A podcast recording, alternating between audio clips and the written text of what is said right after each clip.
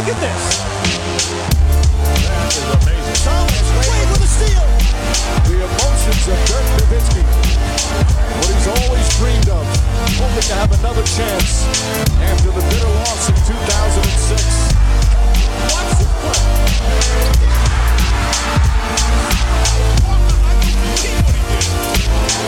That is amazing.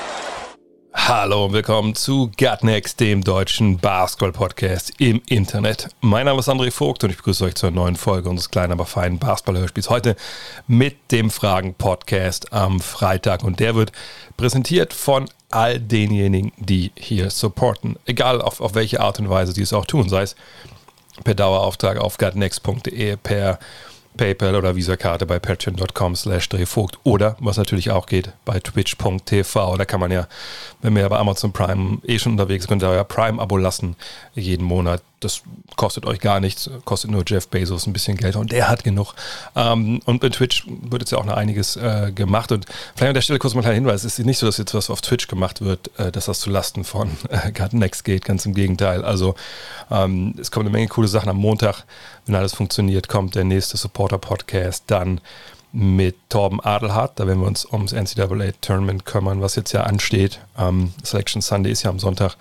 Und dann werden wir am Montag darüber sprechen, was wir da zu erwarten haben, was auch von den Draft-Picks zu erwarten haben. Da gab es ja auch schon Teil 1 unserer Draft-Watch. Diesmal wird es wissen, mehr ums Turnier gehen, weniger um die ähm, ja, Picks aus der ersten Runde, weil werden auch vielleicht auch nicht ganz alle dabei sein, aber das habe ich gar nicht so auf dem Schirm. Egal, hört einfach rein. Wenn ihr supportet, könnt ihr das natürlich alles hören. Vielleicht mal ein Tipp für neue Supporter, weil jetzt auch ein paar wieder dazugekommen sind. Ihr könnt gerne ein bisschen stöbern in den Archiven. Ich, vielleicht mache ich nochmal demnächst mal einen Post überall mit so den, den All-Time Greatest Hits ähm, von, von dem Premium-Podcast. Mir ist aufgefallen, das war jetzt die 23. Folge zum Beispiel mit, mit Moritz Wagner, ähm, die letzte Woche oder diese Woche rauskam. Und ich meine, das sind 23 Podcasts äh, und seit 2015 äh, machen wir das quasi. Äh, von daher, äh, da gibt es echt ein paar versteckte, irgendwo unter was ich, 5000 Posts versteckte äh, Juwelen. Ich glaube, ich suche demnächst mal raus und poste dir mal damit selbst auch die, die neueren Supporter da vielleicht mal drüber stolpern. Oder ich müsste mal jemanden haben, der mir irgendwelche Sachen da programmiert, dass man das auf der Startseite sieht. Mal gucken, either way. In diesem Sinne, fangen wir an mit euren Fragen diese Woche. Und die erste kommt von Hendrik Valvay, ich hoffe, das habe ich richtig ausgesprochen. Peter Tucker und die Houston Rockets haben sich auf eine Trennung geeinigt. Wo siehst du ihn in Zukunft? Was kann man für ihn erwarten? Gibt es einen Trade oder wird es einen Buyout? Ja, bei ähm, Tucker haben wir jetzt die gleiche Situation, die wir vorher bei Blake Griffin haben, hatten, die wir bei äh, Andre Drummond zum Beispiel auch noch haben, dass eben Spieler und Team sich darauf geeinigt haben, okay, ähm, lass mal Ende machen hier, so ich habe noch Vertrag, ich weiß, aber guck mal, ich, wenn ich mich verletze, dann ist blöd könnt ihr mich nicht mehr traden, dann kann ich auch dieses Jahr vielleicht nicht mehr spielen. Lasst uns rausnehmen. Äh, zusammen haben wir jetzt keine großartigen Ziele mehr und dann gucken wir mal, was bei rauskommt. So. Das hat man jetzt gemacht bei Tucker und Tucker unterscheidet sich natürlich in einer Sache oder in mehreren Sachen, aber in einer wichtigen Sache von den anderen beiden Jungs, die ich gerade genannt habe, nämlich von Griffin und von Drummond. Das ist sein Vertrag. Dieses Jahr sind es knapp 8 Millionen, die er überwiesen bekommt insgesamt. Viel davon ist jetzt schon geflossen. Und das macht ihn natürlich viel attraktiver für andere Teams und natürlich auch viel möglicher für viele Teams. Denn wenn man über 20, über 25, 28 Millionen Dollar rausschicken muss, ungefähr, um einen Spieler zu holen, das ist natürlich nicht leicht. 7, 8 Millionen, die kriegt man halt immer zusammengekratzt. Das ist gar kein Problem.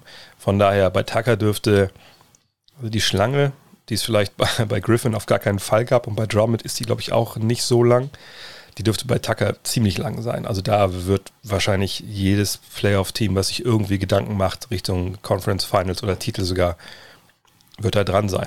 Und da würde ich wirklich jetzt alle Teams mit reinschmeißen, die irgendwie oben stehen in, in beiden äh, Conferences. Also auch, zum Beispiel die Lakers. Ähm, sicherlich sind das auch Kandidaten für Drummond.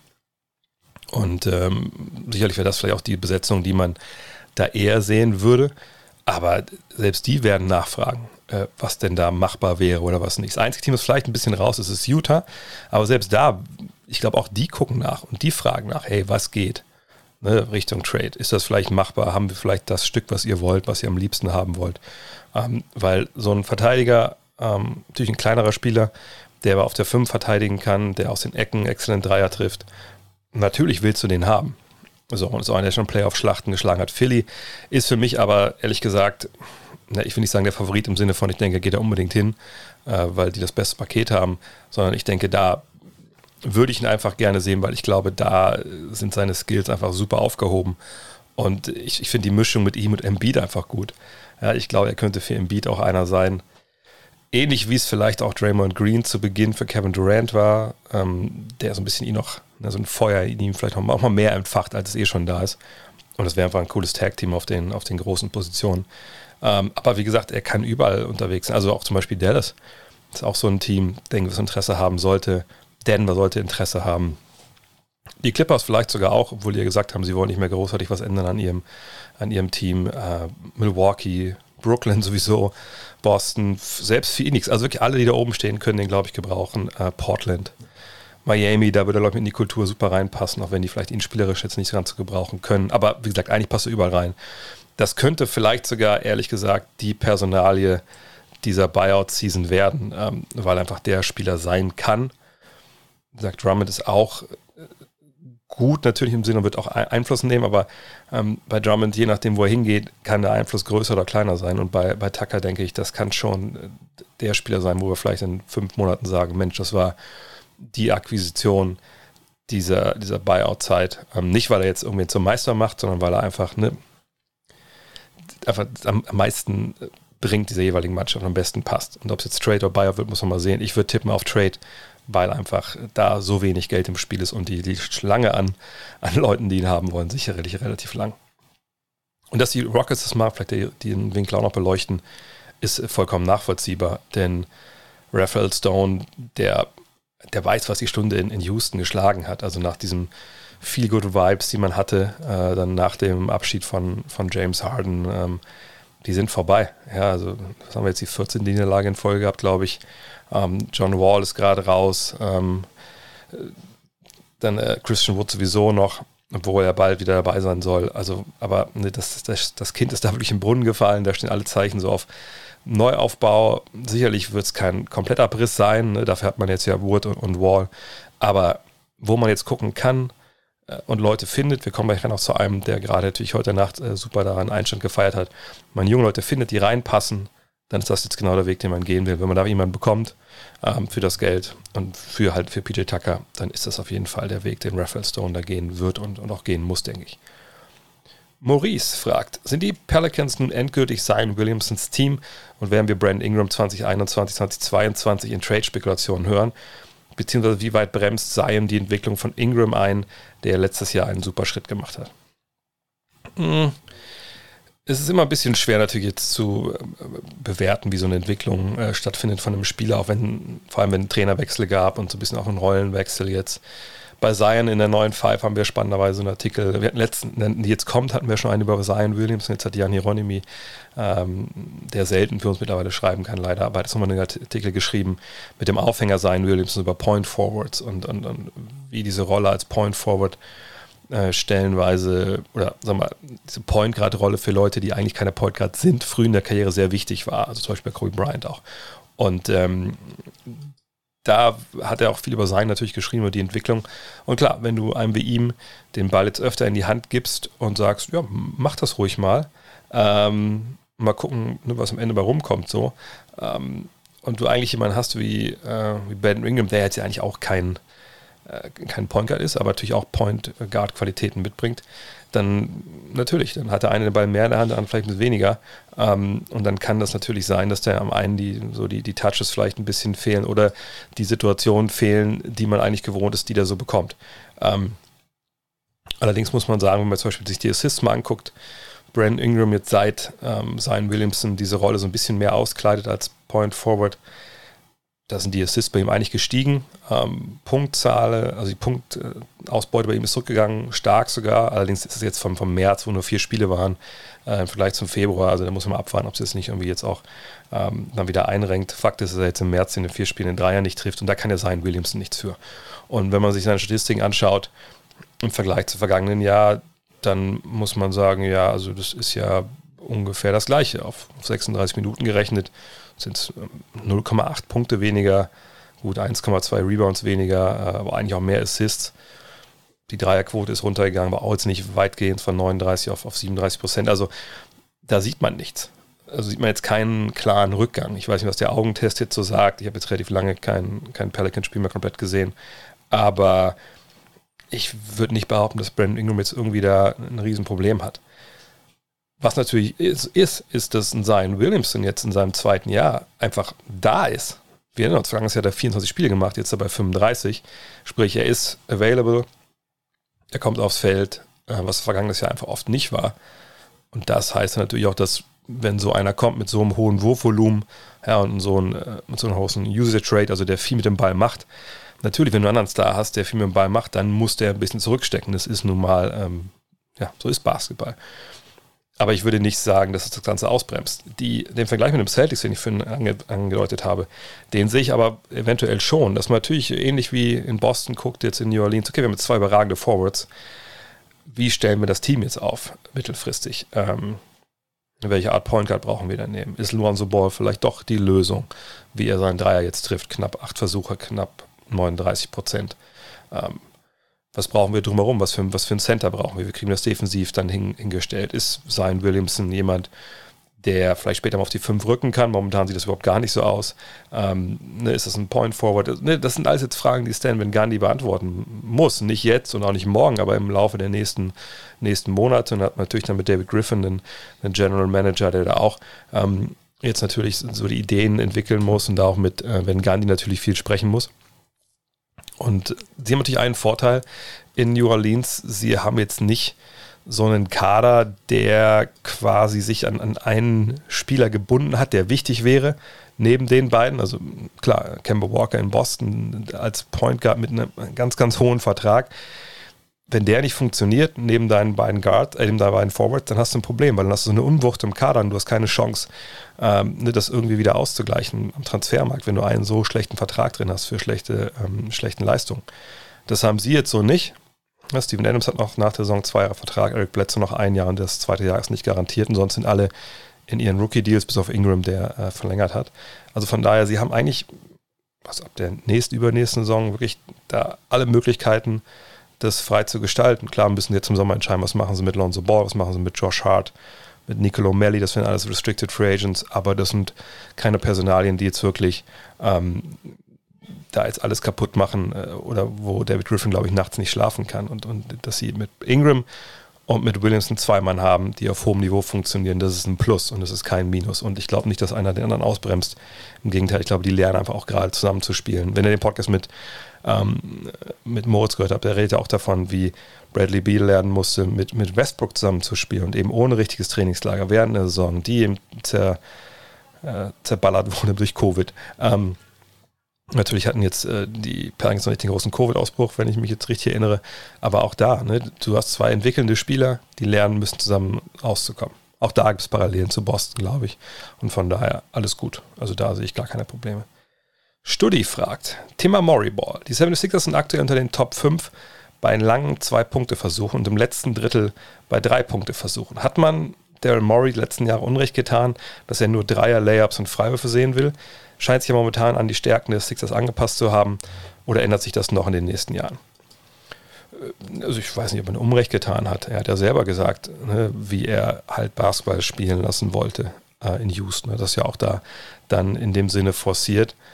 Auf der anderen Seite muss man auch ganz klar sagen, dass er nie gesagt hat, äh, okay, ähm, so, wenn er so nicht gespielt wird, dann habe ich keine Lust, gegen nach Hause, sondern äh, er ist ja schon jemand, der geguckt hat, wie kriegen wir das hin? Also wie, wo sind unsere Stärken? Wie machen wir das? Und wenn man jetzt die Sixers sich anguckt dieses Jahr, dann gibt es da schon einen Trend ähm, beim Dreier, der so ein bisschen, ja, würdest du schon sagen, besorgniserregend ist. Denn früh in der Saison hatten sie ja eine, eine, unfassbare Dreierquote. Also das ging richtig, richtig gut ab. Haben zwar relativ wenig genommen, aber Seth Curry war ja irgendwo bei, bei 50 Prozent oder so. Äh, Embiid über 40, Harris äh, um die 40. Ähm, Danny Green war gut, Mike Scott und dann hatte man noch, ich glaube, ein paar andere Jungs, die echt gut getroffen haben, aber mit, mit sehr, sehr kleinem Volumen. So. Ähm, Jetzt muss man sagen, ist es ein bisschen anders. Also Curry ist so ein bisschen zurückgekommen. Ich gucke mal seine Split-Stats nochmal hier an, ähm, weil, wenn ich mich richtig erinnere, waren die halt absurd in den ersten, ersten Monaten. Äh, Und ja, genau. Also im Dezember in den fünf Spielen waren es 51,9 Prozent, 48,6 Prozent waren es im Januar. Da waren neun Spiele war da dabei, die hatten ja schon ein bisschen Covid-Probleme. Februar jetzt waren es 39 Prozent äh, mit, mit, einer schlechten Quote aus dem Zweier, aus dem Zweierbereich. Ähm, egal. Äh, und jetzt im März in den drei Spielen 31 Prozent. Also the, the trend is not a friend, aber gut, 30,8 wird er sicherlich nicht werfen. Ähm, in den kommenden Wochen. Äh, von daher geht es bei Ihnen ein bisschen runter. Aber sie haben so ein bisschen, das habe ich auch, glaube ich, in einem anderen Podcast gesagt. Also die Frage, die ich an die Sixers immer auch habe, ist so, was ein bisschen, was mit der Bank, was ist mit den Jungs ne, aus der zweiten Reihe? Ähm, wo sind da die Shooter? Ne? Fukan Korkmaz ne, kann ja nochmal auf, auf Niveau kommen die Saison. Das sieht eigentlich, glaube ich, wenn ich jetzt die Zahlen richtig im Kopf habe, sogar relativ gut aus bei ihm, dass er sich äh, entwickelt hat, ne, weil das bei ihm auch jetzt schwer in die Saison reinging und dann so ein bisschen up and down war. Aber da muss man mal abwarten. Fakt ist halt, Daryl Morey wird nicht hingehen und sagen, okay Jungs, wir haben eine miese Dreierquote, lass mal weiter ballern. Sondern er wird sagen, hey, nee, dann nehmen wir halt die guten Würfe. Es ist ja auch so, dass die Zahlen, die wir sehen, ja, selbst die aufgeschlüsselten Zahlen, Tracking-Stats äh, von NBA.com, ähm, die NBA hat ja nochmal ganz andere äh, Daten, die sie erheben und wie sie mit diesen Daten arbeiten. Und äh, Maury ist eben jemand, der ähm, von, von Daten halt sich leiten lässt. Und ich bin mir hundertprozentig sicher, dass das da halt ähm, rauskommt, okay, wir sind momentan eine Mannschaft, die punktuell gute Dreier wirft. Man wird sich auch angucken, die Qualität der Dreier. Dreier ist ja auch nicht gleich Dreier. Es ist eine Sache, wenn du in der Ecke stehst äh, und du kriegst einen Catch-and-Shoot-Dreier, ohne dass ein Verteidiger innerhalb von zwei Metern äh, von dir ist, oder ob du einen Dreier aus dem Dribbling nach dem Pick and Roll nimmst. Ne, sowas reflektieren ja die Zahlen. Klar gibt es diese Aufschlüsselung bei MB.com, äh, Pull-up, also aus dem Dribbling oder Catch and Shoot. Aber ne, diese ganzen Daten zusammenzubringen, das machen natürlich die Vereine. Dafür gibt es da natürlich auch diese großen äh, Statistikabteilungen. Und da werden sie ja genau drauf schauen. Und die werden nicht einfach nur auf die Dreierquote schauen, auf die, auf die Anzahl der Dreier. Das ist ein bisschen zu leicht. Vielleicht hat man sich da auch in Houston in der Vergangenheit zu leicht gemacht, einfach nur mies drauf zu ballern. Nee, sie spielen sehr effizient. Ähm, das muss man, glaube ich, sagen, auch wenn die effektive Feldwurfquote jetzt nur mittelmäßig ist bisher. Ähm, sie spielen zu ihren Stärken. Ähm, die Jungs, die viele lange Zweier nehmen, also wenn man zum Beispiel mal bei ähm, Basketball Reference guckt, dann ist es schon so, dass so aus dieser Distanz und die schlüsseln das so auf, ne, in, in ja, so immer so sechs, ja, ungefähr sieben, sechs Fuß, so, ne, also, ähm, und da sieht man halt, dass die Prozent, also wer, wer viel aus, aus, aus der, dieser Mitteldistanz wirft, das ist eben Curry, das ist Tyrese Maxey, ähm, ja, Terence Ferguson können wir mal rausnehmen, äh, Joel Embiid noch. Also 15% der Würfe von Joel Embiid kommen aus dieser Entfernung. Bei Tyrese Maxey sind 17% und bei Seth Curry 22%. Und wenn man dann aber sieht, diese langen Zweier, Seth Curry trifft 41%. Das ist okay, das ist gut. Ne? Ist natürlich ein Punkt weniger wert als ein Dreier. Aber ich denke, wenn Seth Curry von da wirft, dann ist das schon so, dass er wahrscheinlich einen harten Closer attackiert und dann hochgeht. Ich sage auch, das sind Zahlen, die natürlich äh, die NBA-Clubs haben, die wir jetzt nicht eben wissen. Ähm, Embiid trifft aus dieser Distanz 60 Prozent. Und das ist natürlich, das ist natürlich ein Wort. Ne? Also da kann man auch sagen, okay, klar, dann, dann nehmen die bitte. Tyrese Maxi trifft 38 Prozent. Das ist auch nicht, nicht geil, aber man sieht, dass er 26,8 Prozent seiner Dreier trifft und denkt man, okay, dann nimm vielleicht lieber so ein, weil auch wenn der Dreier rein rechnerisch äh, der bessere Wurf ist, naja, ist aber auch so, wenn der Ball nicht drin ist von der Dreierlinie und der Zweier ist drin, sind zwei Punkte und da sind es null. Ich weiß, das macht mir da ein bisschen einfach, aber ich denke schon, dass, dass äh, Maury da flexibel genug ist. Aber ich denke auch, dass sie natürlich versuchen, das eben aufzupolstern. Also wenn man, ich habe ja gestern eine, in der Rapid Reaction ein bisschen darüber gesprochen, an wen sie alles interessiert sind. Und das sind zwar jetzt nicht alles Shooter, aber das sind natürlich schon alle Spieler, die draußen halt helfen in der Regel. Oder eben PJ Tucker, der mit seinem Dreier helfen kann. Von daher, ähm, Daryl Morey, denke ich, ähm, und er ist auch nicht der Coach, also er kann natürlich eine Richtung vorgeben, aber äh, der, der lässt schon so Basketball spielen, wie es die Stärken seines Teams halt auch ein bisschen mitdiktieren und versucht dann, wenn er irgendwo sieht, dass da eine falsche Entwicklung ist, wo man noch besser werden kann, dann geht er hin als ähm, General Manager und guckt, dass er da natürlich die richtigen Entscheidungen trifft.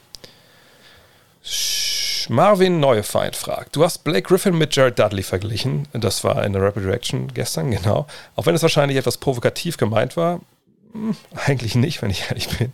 Wo liegt deiner Meinung nach der Wert von Blake Griffin? Wenn du wählen würdest zwischen den Vergleichen, wen würdest du picken? Dudley oder Griffin? Markeith Morris oder Griffin, Montrezl Harrell oder Griffin.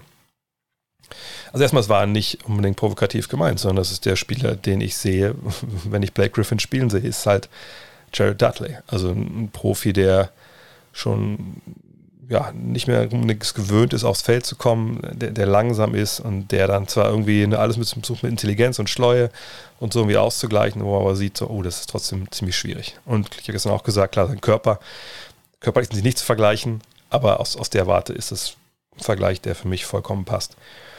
Wenn man jetzt diese drei Vergleiche halt nimmt, dann, und ich hätte die Wahl zwischen Dudley und Griffin, würde ich mich natürlich immer für Griffin entscheiden, weil Griffin eben jemand ist, der noch in dem Sinne fit ist, dass er halt aussieht wie ein Profisportler und eben auch natürlich auch die, die, die Power hat äh, und auch noch so diesen, diese gewisse Athletik, auch wenn er natürlich jetzt athletisch nichts mehr mit dem alten Blake Griffin zu tun hat. Ähm, aber da ist natürlich Dudley überlegen und er ist eben einer, der, haben wir gestern auch geklärt, gewisse Sachen bringen kann. Ja, ähm, Eckendreier, vielleicht mal ein Pick and Roll laufen, vielleicht mal aufposten und rauspassen.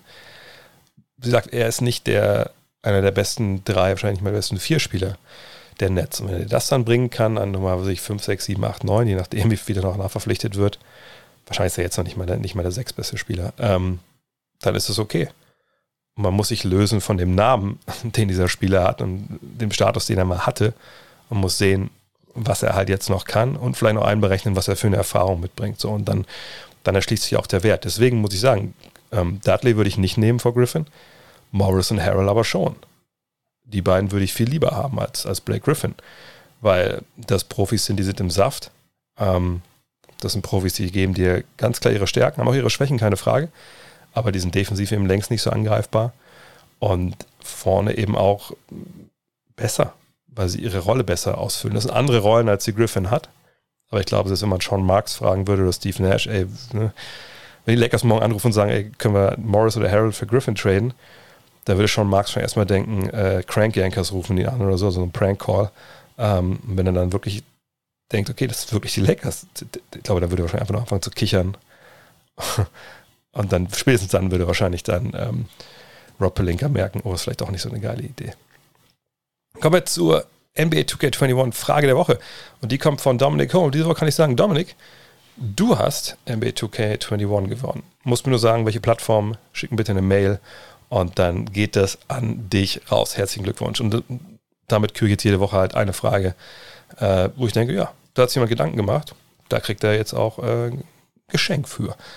Und Dominik fragt, kannst du bitte noch mal kurz erklären, welche Vorteile Teams durch einen Buyout haben? Am aktuellen Blake Griffin Fall stellt sich mir die Frage, wieso Detroit jetzt noch 100 Millionen Dollar an Blake Griffin bezahlt und dafür im Gegenzug keine Leistung mehr bekommt da er nicht mehr für Detroit spielt. Wäre es nicht sinnvoller für die Pistons, ihn noch bis Vertragsende zu behalten und einem weniger produktiven Blake Griffin die vollen 113 Millionen Dollar zu bezahlen, aber Detroit dadurch wenigstens einen kleinen Gegenwert hätte? Äh, jein. Ähm, natürlich, wenn man das argumentieren will, in einem Vakuum, ne, Spieler haben oder nicht haben und das dann aufrechnen mit, äh, wir sparen, was waren es, 13 Millionen, glaube ich, ne, ja. Ähm, ist es dann wirklich mehr wert, dieses Geld zu haben? Oder hätte man dafür nicht lieber einen Spieler gehabt? So. Aber dieses Vakuum, so kann man es natürlich nicht sehen, sondern es ist natürlich ein Spieler, den, wenn du ihn behältst, der dann auch spielen muss. Ich denke, auch dieses Jahr hat er wahrscheinlich minutentechnisch mehr äh, bekommen, als er bekommen hätte, wenn er äh, Greg Biffin heißen würde und eben nicht vorher äh, ein Star gewesen wäre in dieser Liga wenn es nur um die Leistung geht. Aber es ist ja oft dann auch in der NBA so, dass dann so Politics mit ins Spiel kommen. Und wenn dann jemand auf der Bank sitzt, der eben über 30 Millionen Dollar verdient, dann ist es einfach kein guter Look. Also für niemanden. Das ist nicht gut für die Franchise. Ja, man sieht, oh, wir haben augenscheinlich einen Fehler gemacht. Äh, ist nicht gut für den Spieler, weil alle denken, okay, man, du kriegst so viel Geld und kommst trotzdem nicht aufs, auf, aufs Feld. Der, der, muss ja, der muss ja tot sein, der muss, muss eine Leiche sein. Ähm, für den Agenten ist es nicht gut. Ne, wo man natürlich sagen kann, ey, geile, geiler Job, dass du den, den Vertrag besorgt hast, aber wenn er nicht spielt und dann da so versauert, dann, dann ist der Spieler auch nicht happy, dann geht der Spieler zum Agenten und sagt, pass auf, ey, hol mich hier raus, kriegst du irgendwie einen Trade hin, dann sagt natürlich, nein, ey, ich finde dir niemanden, der, der einen Vertrag möchte. Ähm, naja, und, und so sind irgendwie dann alle Seiten auch unzufrieden. Außer man ist jetzt als Spieler so ein kalter Fisch, dass man sagt, ich gehe jeden Tag auf jeden Fall zur Bank und lasse mir meine Kontoauszüge geben, weil da habe ich, hab ich einen schönen Tag danach. So, ne, das, so ist man ja, glaube ich, nicht. Naja, und wenn es jetzt zu diesen ähm, Verhandlungen dann jetzt kommt, dann geht es natürlich für Detroit darum, dass sie sagen, okay, also ne, du musst uns das schon schmackhaft machen, denn das macht sonst keinen Sinn. Warum sollen wir dir ne, die ganzen Millionen überweisen dafür, dass du nicht da bist? So. Klar, wir kriegen dich nicht getradet, das kommt natürlich jetzt allererstes nochmal noch mal dazu. Aber ne, wir, wir, brauchen hier irgendwas, du musst uns irgendwas geben. So, in dem Fall waren es halt 13 Millionen. Aber eben auch noch was on top. Und zwar Minuten. Er hat 31,3 Minuten gespielt dieses Jahr. Das kann man sagen, also eher unverantwortlich, dass er so viel gespielt hat. Klar, sicherlich. Aber aus, aus den Gründen, die ich gerade gesagt habe, ne, der hat ja auch noch seine 12,3 Punkte gemacht und 5 Rebounds und 4 Assists in einer schlechten Mannschaft, die sicherlich ähm, heute nicht die Top-Alternativen äh, hatte. Ne? Aber da hat er das gemacht und ne, die Minuten werden jetzt frei. Für wen auch immer ob es jetzt Spieler sind, die, die intern befördert werden, ob dann äh, die nächste Draft Leute bringt, die dann da spielen. Aber du hast jetzt diesen, diesen Kaderplatz frei. Ähm, das Geld ist zwar weg, aber obwohl, nee, es gibt ja diesen alten Spruch, das Geld ist ja nicht weg, hat ja nur jemand anders. Äh, und, und die Kohle denkst du dir auch, okay, das, das schreiben wir jetzt halt ab. So. Aber zum Geld kommen wir gleich nochmal. Also du hast diesen, diesen Kaderplatz frei. Und ich denke sowieso, dass Detroit ähm, jetzt wirklich ein Team ist, was Richtung Trading Deadline äh, ein, ziemlich ein ziemlicher Faktor werden kann. Derrick Rose ist schon weg. Das habt ihr mitbekommen. Äh, jetzt hat Blake Griffin getroffen. Delon Wright, gestern habe ich es ja äh, berichtet auch, was da in, in der, wo stand es nochmal, Bleacher Report, glaube ich, stand, äh, ist auf der Liste auch in, in Philadelphia, wird auch anders auf der Liste sein. Ähm, eben weil er seinen Dreier dieses Jahr trifft, ähm, weil er sekundärer Playmaker ist, weil er verteidigen kann. All die Sachen, die er ja in Dallas vor anderthalb Jahren, zwei Jahren nicht war. Ähm, du hast einen Spieler wie äh, Jeremy Grant, der natürlich Bombenzahlen auf, auflegt gerade, der auch Begehrlichkeiten anderswo wecken wird. Und die Frage ist halt so ein bisschen ähm, ne, für Troy Weaver, den, Executive da, der im Sommer viel belächelt wurde, denkt er sich so, okay, ähm, der Plan hat nicht so ganz funktioniert bisher. Uh, Killian Hayes war lange verletzt, steht jetzt ja vor seinem Comeback. Ähm, Sekou Dumbuya, der dieses Jahr sich ja gar nicht entwickelt hat, der kann jetzt wieder viel mehr spielen, weil Blake Griffin halt weg ist. Das ist wahrscheinlich der erste Kandidat für diese freien Minuten. Ähm, und kann sein, dass Viva wirklich sagt, pass auf, dann gucken wir mal, was wir für Wright kriegen. Mason Plumley, ebenfalls ein Spieler, der anderswo momentan begehrt ist. Und dann machen wir nochmal so, so einen Restart des Rebuilds. So, das ist der Weg, wo, wo es da hingehen wird. Ähm, und man hat eben jetzt ein bisschen Geld gespart. Man hat dem Agenten auch den Goodwill gezeigt. Das, das ist immer der Punkt auch. Ne? Das ist immer die, diese Partei, die in diesen Gleichungen oft vergessen wird. Du musst dich mit Agenten halbwegs gut stellen. Denn Agenten besorgen dir eben auch Spieler. Ja, ähm, nicht in der Draft. In der Draft kannst du ja hingehen. Das ist ja dieser Milliardärskommunismus, den sie sich da selber hingeschrieben haben, dass sie ja dann wählen dürfen, ne, wer, die, wer die Youngster bekommt. Dann sind die erstmal sieben Jahre bei dir. Ähm, aber bei Free Agents etc Agenten spielen schon eine große Rolle. Klar, der Spieler selber entscheidet im Endeffekt, wo er hin will als Unrestricted Free Agent und manchmal nehmen sie auch weniger Geld. Aber der Agent ist halt schon einer, der einem Spieler, gerade auch durch jungen Spielern, ähm, dann auch gut einflüstern kann und sagen, pass auf, lass mal lieber nicht nach Detroit. Das ist halt eine scheiß Truppe. So, und dann hast du ein Problem. Von daher, auch den hat man, glaube ich, jetzt da halbwegs ruhig gestellt. Und jetzt kann man in Detroit weitermachen. Und es ist auch keine Unruheherd dann so. Ist das eine, ein teurer Preis, 100 Millionen?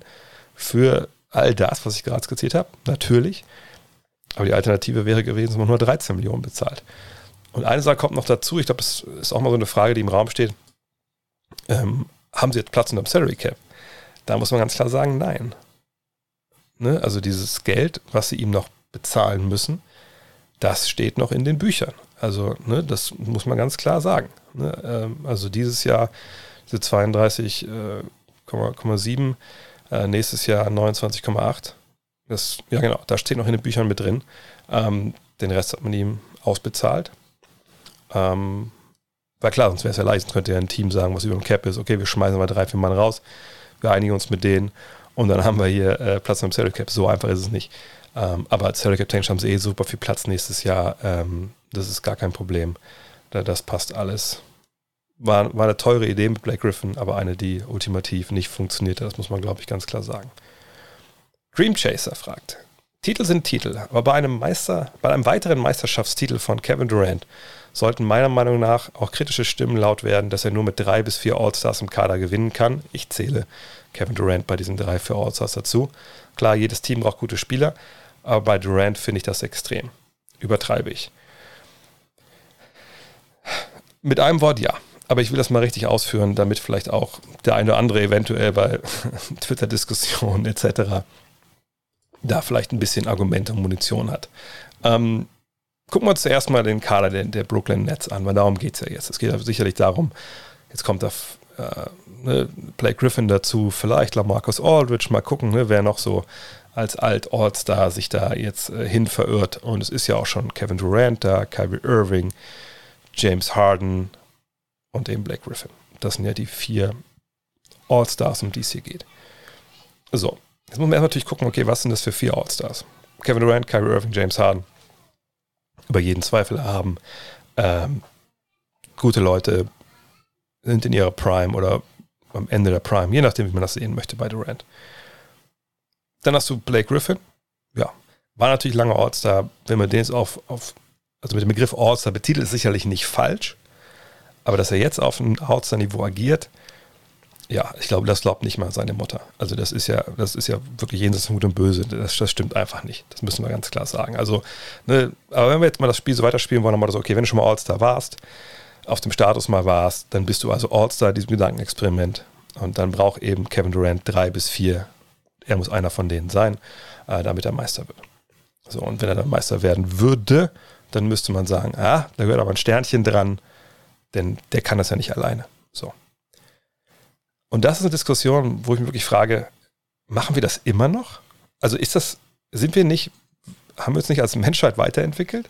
Weil genau die gleiche Diskussion hatten wir 2010 äh, bei The Decision. Die gleiche Situation, äh, Diskussion hatten wir, als Durant nach äh, Golden State gewechselt ist. Ähm, jetzt haben wir sie wieder. So. Und ich muss sagen, das ist eine Diskussion, wenn man die so führen will, ob das jetzt Dream Chaser ist oder sonst wer, dann zeigt das für mich als älteren Menschen, dass man einfach komplett die Geschichte der NBA weder studiert, ähm, ja, noch, noch verstanden hat weil auch kein Interesse daran hat. Ich will dem Dream Chaser nicht zu nahe treten, aber ne, das, ist, das ist erst, was mir in den Sinn kommt. Man so, okay, derjenige, der so argumentieren will, dass jemand, dass es schlecht ist, wenn jemand ne, zwei, drei Stars neben sich hat, in einem Team und damit dann Erfolg hat. Dass das gegen ne, das geht, was in der NBA eigentlich so der Modus operandi ist. Da muss man sagen, da hat derjenige einfach nicht aufgepasst, wie das in der NBA funktioniert und ist von, von Ausnahmen geblendet. So, gehen wir mal rein. Vielleicht sind so ein paar Beispiele der letzten Jahre. Sicherlich habe ich jetzt nicht jedes Meisterschaftsteam mir angeguckt, aber einfach nur ein paar Namen, so die so, sage ich mal, ähm, auf einer Stufe stehen mit Kevin Durant irgendwie, so im, im großen Big Picture. Fangen wir bei LeBron an. LeBron, ähm, Meister geworden. Ich habe immer die Meisterschaftsjahre der jeweiligen Spieler angeschaut und geguckt, wer war in dieser Truppe drin. LeBron, gar nicht so lange her, erste Meisterschaft äh, mit den Miami Heat. Er ist dabei, wir den ersten All-Star, voll in seiner Prime. Wir haben Dwayne Wade, vielleicht am Ende der Prime, aber okay. Wir haben Chris Bosch, drei Abo-All-Stars auf, auf allerhöchstem Niveau, die das erste Jahr dabei waren. So. Im zweiten Jahr dann ähm, kommt ein Ray Allen dazu. Man kann sogar Richard Lewis dazu zählen in diesem äh, Gedankenexperiment, weil Lewis sicherlich damals auf einem ähnlichen Stand ist wie Griffin. Ich würde sagen, sogar also athletisch sicher auf einem besseren Stand als Griffin das jetzt gerade war. Lewis hat damals nicht so viel beigetragen, aber dann als, ne, als Eckendreier-Schütze da sein, sein sein Geld auch verdient. Also sagen wir mal, es sind vier. Sagen wir, sagen wir vier All-Stars, die dabei sind. LeBron wäre der fünfte. So, das ist das erste Jahr, sind es halt nur, nur, nur drei, im zweiten Jahr sind es halt quasi fünf. Ist nicht so weit weg ähm, von, äh, vom, von Durant, wenn man dann noch mit einberechnet, okay, das Leute wie Mike Miller, der mal Best Six Man war, du hast ähm, Shane Battier, der All Defensive war, war, so eine dabei, auch am Ende ihrer Prime, aber ne, auch die, denke ich, sind da mehr wert als Brick Griffin zum Beispiel heute. Egal. Kommen wir zu LeBron in äh, Cleveland. Da wird er auch Meister. Ja, wer ist dabei? Kyrie Irving, Kevin Love, ähm, J.R. Smith mal als Best Six Man müssen wir, müssen wir gar nicht mit reinnehmen. Das sind drei All-Stars, alle in ihrer Prime. Ähm, sicherlich wird er jetzt wieder gesagt, ja, aber Love, der war ja gar nicht gut und so. Naja, sorry, das ist halt Blödsinn. Ne? Also das sind drei. Ich denke, das ist auch ungefähr der gleiche Ballpark, wie es jetzt bei den Nets ist. Vergangenes Jahr bei den Lakers. Da ist es vielleicht, äh, muss ein bisschen genauer hinschauen, aber auch da sieht man natürlich LeBron und Davis. LeBron Ende der Prime, wer weiß, wie lange die noch geht bei ihm. Äh, Anthony Davis gerade erst in die Prime reingekommen. Und dann hast du aber von der Bank, stellen wir sie auch gestartet, aber auch zwei Jungs, die auch Abo-Allstars waren. Eben Rajon Rondo und Dwight Howard. So, und die darfst du dann nicht vergessen. Auch die beiden waren vergangenes Jahr besser, als es Blake Griffin jetzt für die Nets sein wird. Muss man ganz klar sagen. Okay, also sagen wir mal, LeBron, das nimmt sich nicht viel. Dass er natürlich andere Teams in die Finals geschleppt hat, die äh, viel schlechter waren, wo, es keinen äh, zweiten All-Star gab, ja, okay, klar. Aber wir reden ja hier von Gewinn. Kommen wir zu Tim Duncan vielleicht mal. Erste Meisterschaft, David Robinson, einer der besten Spieler aller Zeiten. Ja, kann man schon als All-Star bezeichnen. Sean Elliott war auch ein paar Mal All-Star, also sind wir dabei drei. Sicher war Duncan damals Rookie, aber kam auch in eine sehr, sehr funktionierende Truppe, die im Jahr vorher getankt hat, muss man auch sagen. Dann die anderen Titel. Tony Parker, Markus, äh, Markus Ginobili, was um Gottes Willen, so lange ist er schon nicht, ist er nicht in Rente gegangen. Manu Ginobili. David Robinson im ersten Jahr war noch mit dabei. Äh, und wenn man das ganz große ähm, äh, äh, auf, Fass aufmachen will, da kann man auch sagen, da waren auch jemand wie Steve Smith und Kevin Willis dabei, die auch mal All-Stars waren. Äh, das ist ja vielleicht eher, vielleicht eher ähm, nicht so geil, wenn man die mit reinnimmt. Aber selbst ohne die beiden ist man auch bei, bei vier All-Stars. Und das waren die langweiligen Spurs damals. Dann hast du äh, das letzte Jahr, wo sie Meister geworden sind, damals natürlich gegen LeBron. Eben, dann ist es Duncan, Parker, Ginobili und Kawhi Leonard, der gerade in seine Prime kommt. Also auch sind wir bei, bei vier All-Stars, auch wenn Duncan, Parker, Ginobili sicherlich da natürlich schon im Sinkflug sind. Aber wie gesagt, wir reden ja auch über ein Team wie die Nets, wo Blake Griffin als All-Star gezählt wird. Und vielleicht jetzt ein bisschen schneller, weil jetzt kommen ganz andere Namen. Magic Johnson. Gucken wir mal rein. Kareem Abdul-Jabbar, Jamal Wilkes, Norm Nixon, Spencer Haywood, und dazu noch ähm, Cooper als ähm, achtfacher äh, Defensive, All-Defensive-Team-Spieler. das ist ein Team äh, mit einer Menge Hall of Famern. Ja? Dann eine zweite Meisterschaft. Abdul-Jabbar, Wilkes, äh, Nixon, Bob McAdoo kommt dazu und Cooper. Also Bob McAdoo, MVP, kommt dazu am Ende seiner Karriere. Dann Kareem, Worthy kam dann McAdoo Cooper plus Magic. Kareem, Worthy, AC Green, der mal All-Star war. Cooper, Michael Thompson, der der erste Pick war, kommt dazu. Und am Ende letzte Meisterschaft von Magic. Kareem, Worthy, AC Green, Thompson und Cooper. Nochmal. Also, ne, das sind Teams für die Ewigkeit. Larry Bird gleichzeitig. Ja, Kevin McHale, Robert Parrish, Tiny Archibald noch beim ersten Titel. Cedric Maxwell, der Finals MVP wird mal. Ja, dann im Jahr drauf die gleiche Truppe plus noch Dennis Johnson, Hall of Famer, plus Danny Ainge, der All-Star war. Also, das sind, also ich weiß gar nicht, worüber reden wir da. Und dann hast du noch in 86 noch die Jungs, die ich gerade genannt habe, plus Bill Walton, einer der besten Center aller Zeiten. Kommen wir hier nochmal den Namen, was da schiefgelaufen ist, aber ne, der ist auch dabei, 86. Das, das auch vielleicht das beste Team aller Zeiten überhaupt war, aber das wenig gesprochen wird. Jetzt weiß ich, okay, das sind die All-Timer. Was ist mit, mit Leuten wie Dirk oder wie, wie mit Jordan? Ja. Bei Dirk. Welche Allstars waren eigentlich bei Dirk 2011 mit dabei?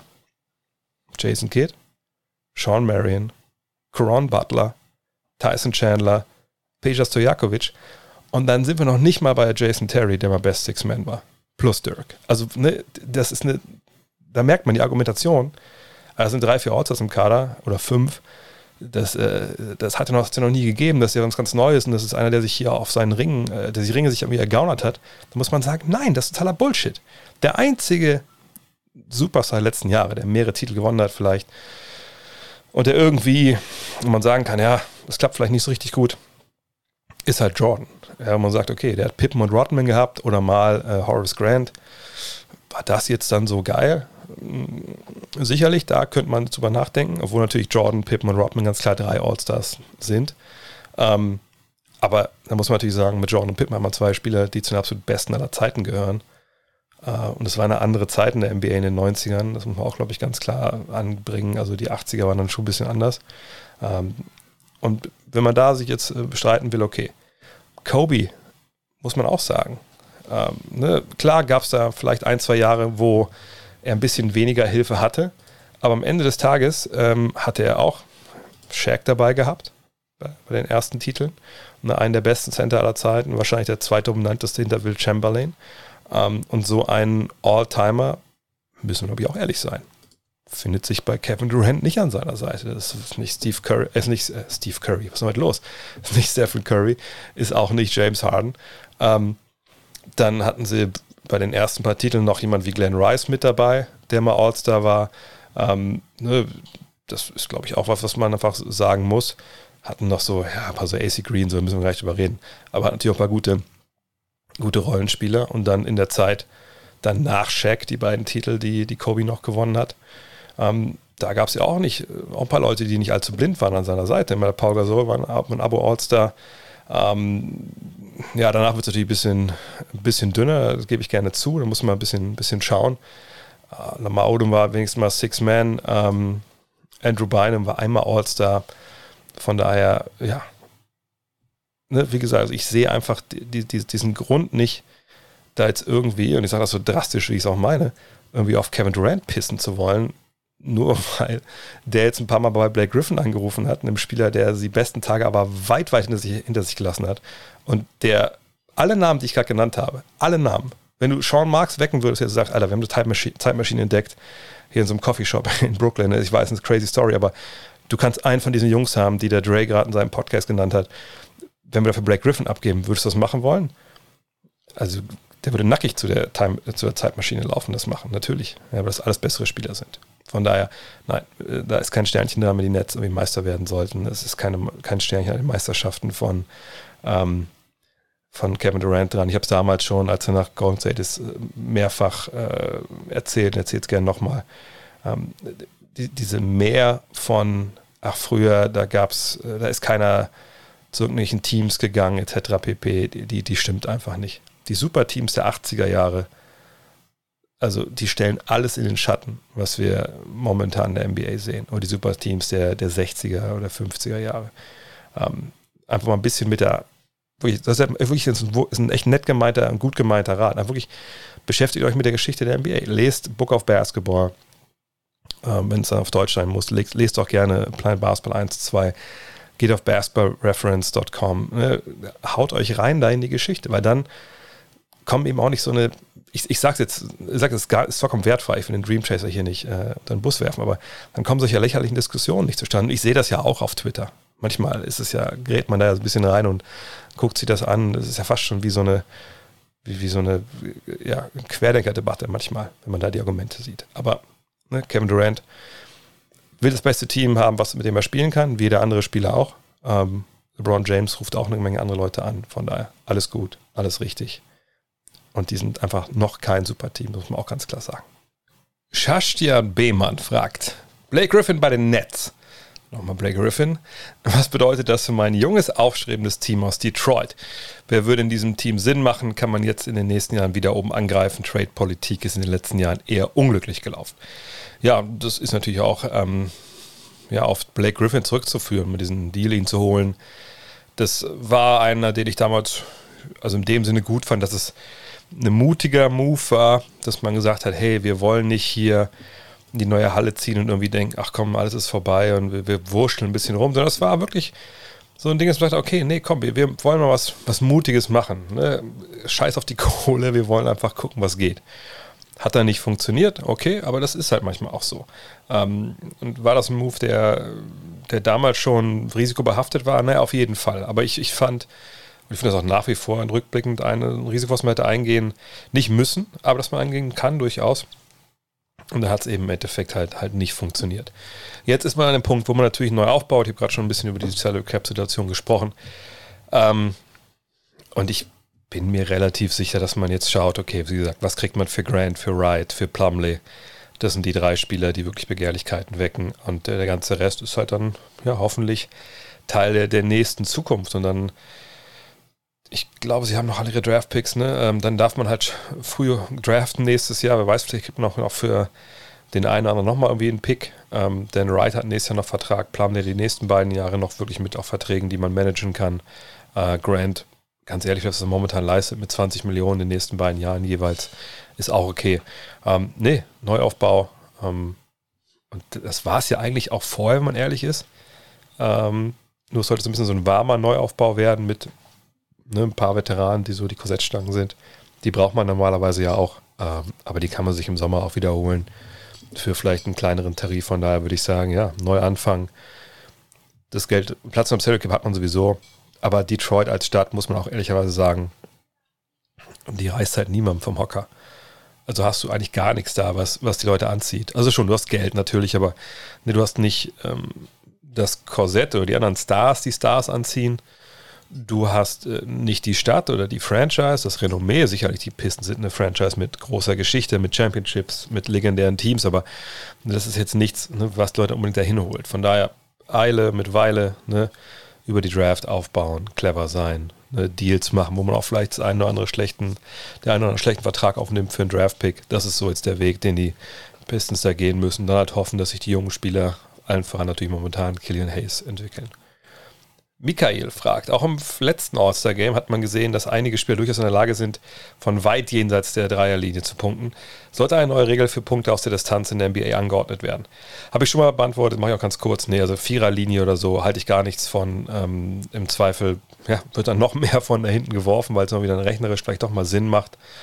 Und das sehe ich einfach nicht als was, was der Situation, die wir momentan haben in der NBA, wo sich die Teams schon ab und zu schwer tun, zwischen guten und schlechten Dreiern zu entscheiden und wo die Mathematik ähm, vielleicht zu viel bestimmt, da wäre sicherlich eine Vierer, äh, Vierer-Geschichte dann äh, das falsch. Aber momentan gibt es ja eine Diskussion darüber, ähm, warum das so ist, warum wir zu viele Dreier sehen, zu viele schlechte Dreier, äh, was da geregelt werden kann. Ähm, und ich bin gespannt, wie das sich dann in den nächsten Wochen und Monaten so ein bisschen verselbstständigt. So eine Diskussion kann ja stellenweise eine Dynamik bekommen. Also jetzt nicht auf Twitter oder so, sondern natürlich dann bei den bei den Teams, bei der Liga selber, beim Competition Committee, die ja dann die Regeln festlegt. Lukas Heigel fragt, du hast ja Nikola Jokic sehr weit oben im MVP-Ranking. Bei Damon Lillard, Steph Curry oder Luka Doncic argumentierst du mit der Defensive und dem Teamerfolg gegen ihre MVP-Chancen. Was ist der Unterschied zwischen den dreien und Jokic? Die Mannschaften spielen auf ähnlichem Niveau und Defense wird bei Jokic ja auch nicht unbedingt groß geschrieben. Ja, das ist eine faire Frage. Ähm, bei Jokic muss ich sagen, ähm, dass ich da einfach die Tabelle in, im Westen, wenn es um die Denver Nuggets geht, ich halte die für ein bisschen äh, in dem Sinne falsch, dass Denver eben nicht auf Platz 5 äh, gehört, ähm, sondern ich glaube von der Stärke her, und dann muss ja mal beim MVP Award auch, wenn es dann darum geht, ne, wer ist denn am Ende vielleicht im Rennen mit dabei, glaube ich, immer ein bisschen argumentieren, okay, ähm, wo, wo, geht die Reise da jetzt hin so? Ne? Und ähm, bei Denver, die kamen halt schwer in die Saison rein, hatten zwischendurch auch mal dann äh, so Covid-mäßig, glaube ich, auch einen, einen, kleinen Schlag abbekommen. Sie haben ihren ja, drittbesten Spieler, ich glaube, so kann man Michael Porter Jr. schon nennen, ähm, jetzt äh, lange nicht an Bord gehabt, eben ähm, durch seine Covid-Geschichten. Das ist ja auch was, ne? das war ja nicht nur eine, das waren zwei bei ihm sogar. Ähm, von daher, ich denke, dass sie einfach ein Team sind, was sich am Ende Top 4 einordnet. Und äh, ist ein Team für mich, was Conference Finals äh, Charakter hat. Und deswegen sehe ich sie da zum Beispiel eben auch vor Portland, wo ich es wirklich nicht sehe, obwohl sie den gleichen, äh, gleiche Bilanz haben. Und ich sehe es auch bei Dallas momentan nicht, obwohl die momentan, gut, momentan guten Lauf haben und sich da oben auch weiter immer rankratzen und jetzt, glaube ich, zwei Siege hinter Denver sind. Ähm, und bei Golden State muss man sagen, die liegen natürlich nochmal dahinter, ähm, sicherlich Dame Lillard, der ist da genau mit da drin, aber wie gesagt, ich, ich sehe da einfach. Und da fehlt natürlich CJ McCollum, muss man natürlich fairerweise auch sagen. Ähm, wer weiß, wo die stehen würden, wenn sie ihn hätten. Aber ähm, wie gesagt, vielleicht tue ich Dame Lillard ein bisschen Unrecht, äh, aber das ist was, ähm, wo man natürlich sagen muss, ja, das passt soweit. Ähm, was jetzt das angeht mit der Defense, ähm, da kommt, glaube ich, eine Sache zum Tragen, wo keiner was für kann. also zumindest nicht die, die Spieler. Ähm, aber ich denke, ein Big Man, auch wenn Big Man natürlich, ich sage es immer beim Defensive Player of the Year Award, ähm, sie können natürlich viel mehr Einfluss nehmen äh, auf eine Geschichte äh, als, als andere, ne, gar keine Frage. Ähm, haben natürlich deswegen auch mehr Aufgaben, das muss man halt auch sehen. Ähm, und wenn dann jemand auf einer großen Position diese, sagen wir auch gesteigerte Aufgabe gegenüber vielleicht einem Point Guard oder einem, einem Flügel dann nicht so gut wahrnimmt, tut euch dem Team dann mehr weh, als wenn jetzt irgendwie ein Guard oder ein Flügel vielleicht diese Aufgabe nicht richtig wahrnimmt. Allerdings muss ich sagen, ähm, und es ist eben schwer. Defense ist schwer zu bewerten. Das ist Augentest, das ist ähm, verschiedene Metriken natürlich, auf die man halt auch guckt. Ähm, aber äh, bei beidem ist es wirklich so, dass ich aber im Augentest sage, okay, natürlich ist, ist Jokic jetzt nicht der, ähm, der Ringbeschützer, der da alles wegblockt und der einfach einen unglaublich geilen Job macht, ist, ist nicht Gobert. Natürlich ist er das nicht. So. Ist er aber jetzt einfach ein Typ, der einfach nur da steht, so ne, wie so ein Drehkreuz und lässt alle durch? Nein, ist er nicht. Ähm, und ich glaube, viele machen den Fehler defensiv, wenn sie auf ihn schauen, zu gucken, ähm, okay, wie viele Blocks hat er eigentlich? So, ne? Äh, Rebounds, da hört es ja oft schon auf, wo Defensiv-Rebounds auch natürlich eine Metrik sind, die da äh, mit, mit reinzählen muss, denn wenn du halt äh, kein guter Defensiv-Rebounder bist, dann gibst du dem Gegner immer wieder neue Chancen. So. Ähm, natürlich, es ist so, wenn er auf dem Feld steht, macht der Gegner äh, sechs Punkte mehr auf 100 Ballbesitz gerechnet als, äh, als äh, die, die, Nuggets. So, von daher ähm, ist er da, was rein On-Off-Statistiken angeht, schon ein negativer Faktor. Allerdings bei diesen On-Off-Geschichten ist es halt immer auch so, es wird ja geguckt, mit wem steht er auf dem Feld und, und gegen wen spielt er da. Und so wie ich das verstehe, ist es ja bei On-Off so nicht so, dass ähm, da einberechnet wird, ne, mit wem steht er auf dem Feld, was ist zu erwarten, etc. pp. Äh, also ein, ne, für die Zeit, wo er draufsteht, wird das halt dann erhoben. Okay. Aber es gibt eben noch diese andere Statistiken, also ne, Box plus minus, äh, Real plus minus. Und da muss man sagen, sind seine Werte einfach nicht schlecht ähm, in der Defensive. Real plus minus, ähm, und ich, ich sage es jedes Mal dazu, nicht perfekt, aber ne, immerhin was, was das ganz gut macht. Da sieht man zum Beispiel bei, bei ihm ne, einen defensiven Real Plus-Minus-Wert von minus 0,39. Wie gesagt, ist nicht gut. Das gibt ja auch der Augentest soweit wieder. Aber minus 0,39 ist eben auch eine, eine Zahl, die durchaus vertretbar ist. Ne, also es ist jetzt nichts, wo man denkt, um Gottes Willen, den kannst du ja unter gar keinen Umständen aufs, aufs Feld stellen.